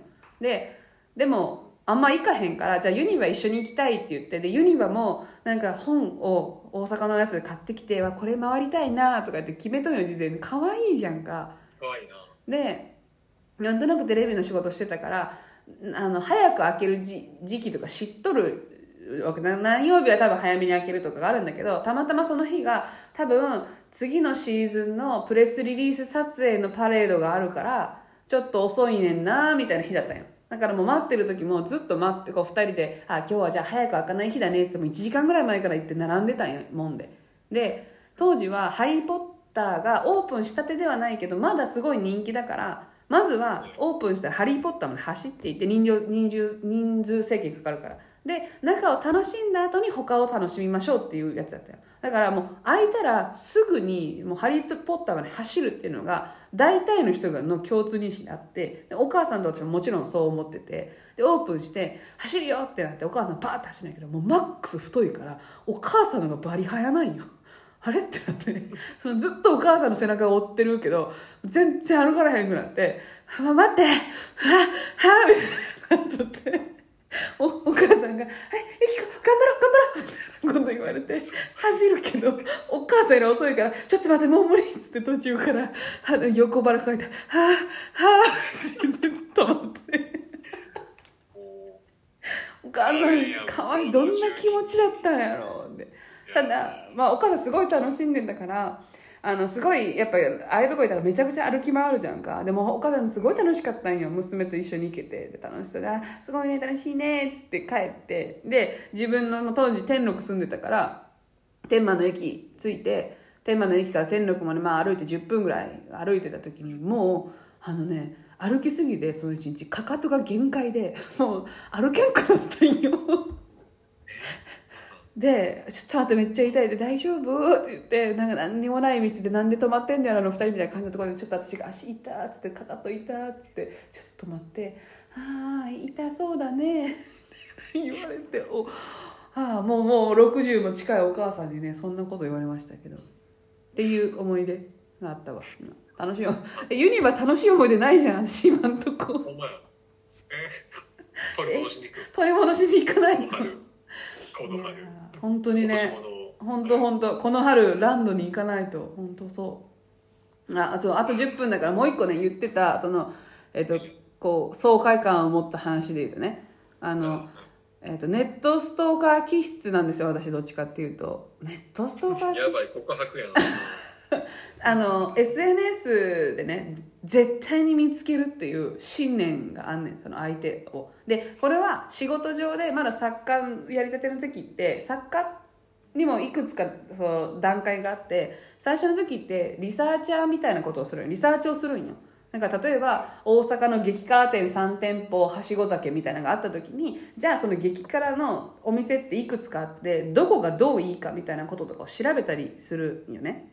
でそれをネタを出して通ったらアポを取ってぐらいまでが多分リサーチの人の仕事だったりするんだけどその調べるというであるであるまで見つけるっていうマインドがまあそこでまずあるじゃん。だからその SNS が特にそう、まあ、 mixiからフェイスブックから、えっとインスタインスタが出始めた時に大体の自分の近しい年代の人はインスタをもう使い始めてた時にあと見つけるっていうのめっちゃしてしまうしその中でその勝手にパトロールをしてなんかちょっと香ばしい感じの認証なんか承認欲求に取りつかれた系の人見たらおもろうって定期的に見てまうみたいなのがあったんよ。でその例えばあの女の先輩が自分が別れた後元彼が最近彼女できたっぽいんよねって話をしてあなんか気になるわ多分どこどこでやってるっぽくてみたいな。別に未練とかないけどやっぱ気になるじゃんみたいな話した時に10分くださいっつって見つけ出すみたいなことができるんよ。私さすがやなみたいなこと言われながら見つけました。これですねみたいな。ことを。そうそうっていうのをしてたんだけどでもちろんその人を見つける以外にも何かを見つけるとか私まあまあ多分得意なんよ。そのインターネットを使って何かを見つけるということが。でただ海外に来たらイタリア語だし全然そんなのもう一気にさイタリア語と英語になった時点でもう目がシュパシュパするからああもう無理無理無理ってなるから見てなかったんだけど今回その不動産をねいろいろずっとまあ何ヶ月間かいろいろ見たりしてるんだけど一個すごい気になる不動産っていうか例えばあの家があって。でもともとはとレストランだったのピザ屋さんで。でそこが家にもだ店舗としても買えるし家としても買えますよっていう出し方をしとるお店があって店舗なんだけど広さがちょうどいいからこれを家家風にリノベーションしたら中庭もついててあの大きい大きい部屋がバーって大きいリビングとキッチンが一緒のものが作れて部屋も十分割れてめっちゃいいやんみたいな。で特殊ななんか作りだったんよちょっと。普通のよくあるこう建物の中に入ってる家じゃないから特殊やったんよ。で場所もああいう不動産の情報ってなんとなくの場所で言ったりするじゃん。それこそ、えー、と天満橋みたいな。天満橋の駅周辺みたいな。こう多分半径 500m ぐらいでぐるっと囲んだこの中にありますみたいな。感じの地図しか出てこなかったんよ。で個人的にその、まあ、地域としては100点ではないけど、まあ、静かに暮らせるいい場所だなって思ったけどこの 500m の中のどこかによってだいぶ印象変わるなと思って便利さとか。だから見つけたかったからまず 3D のあの地図で探したんよ。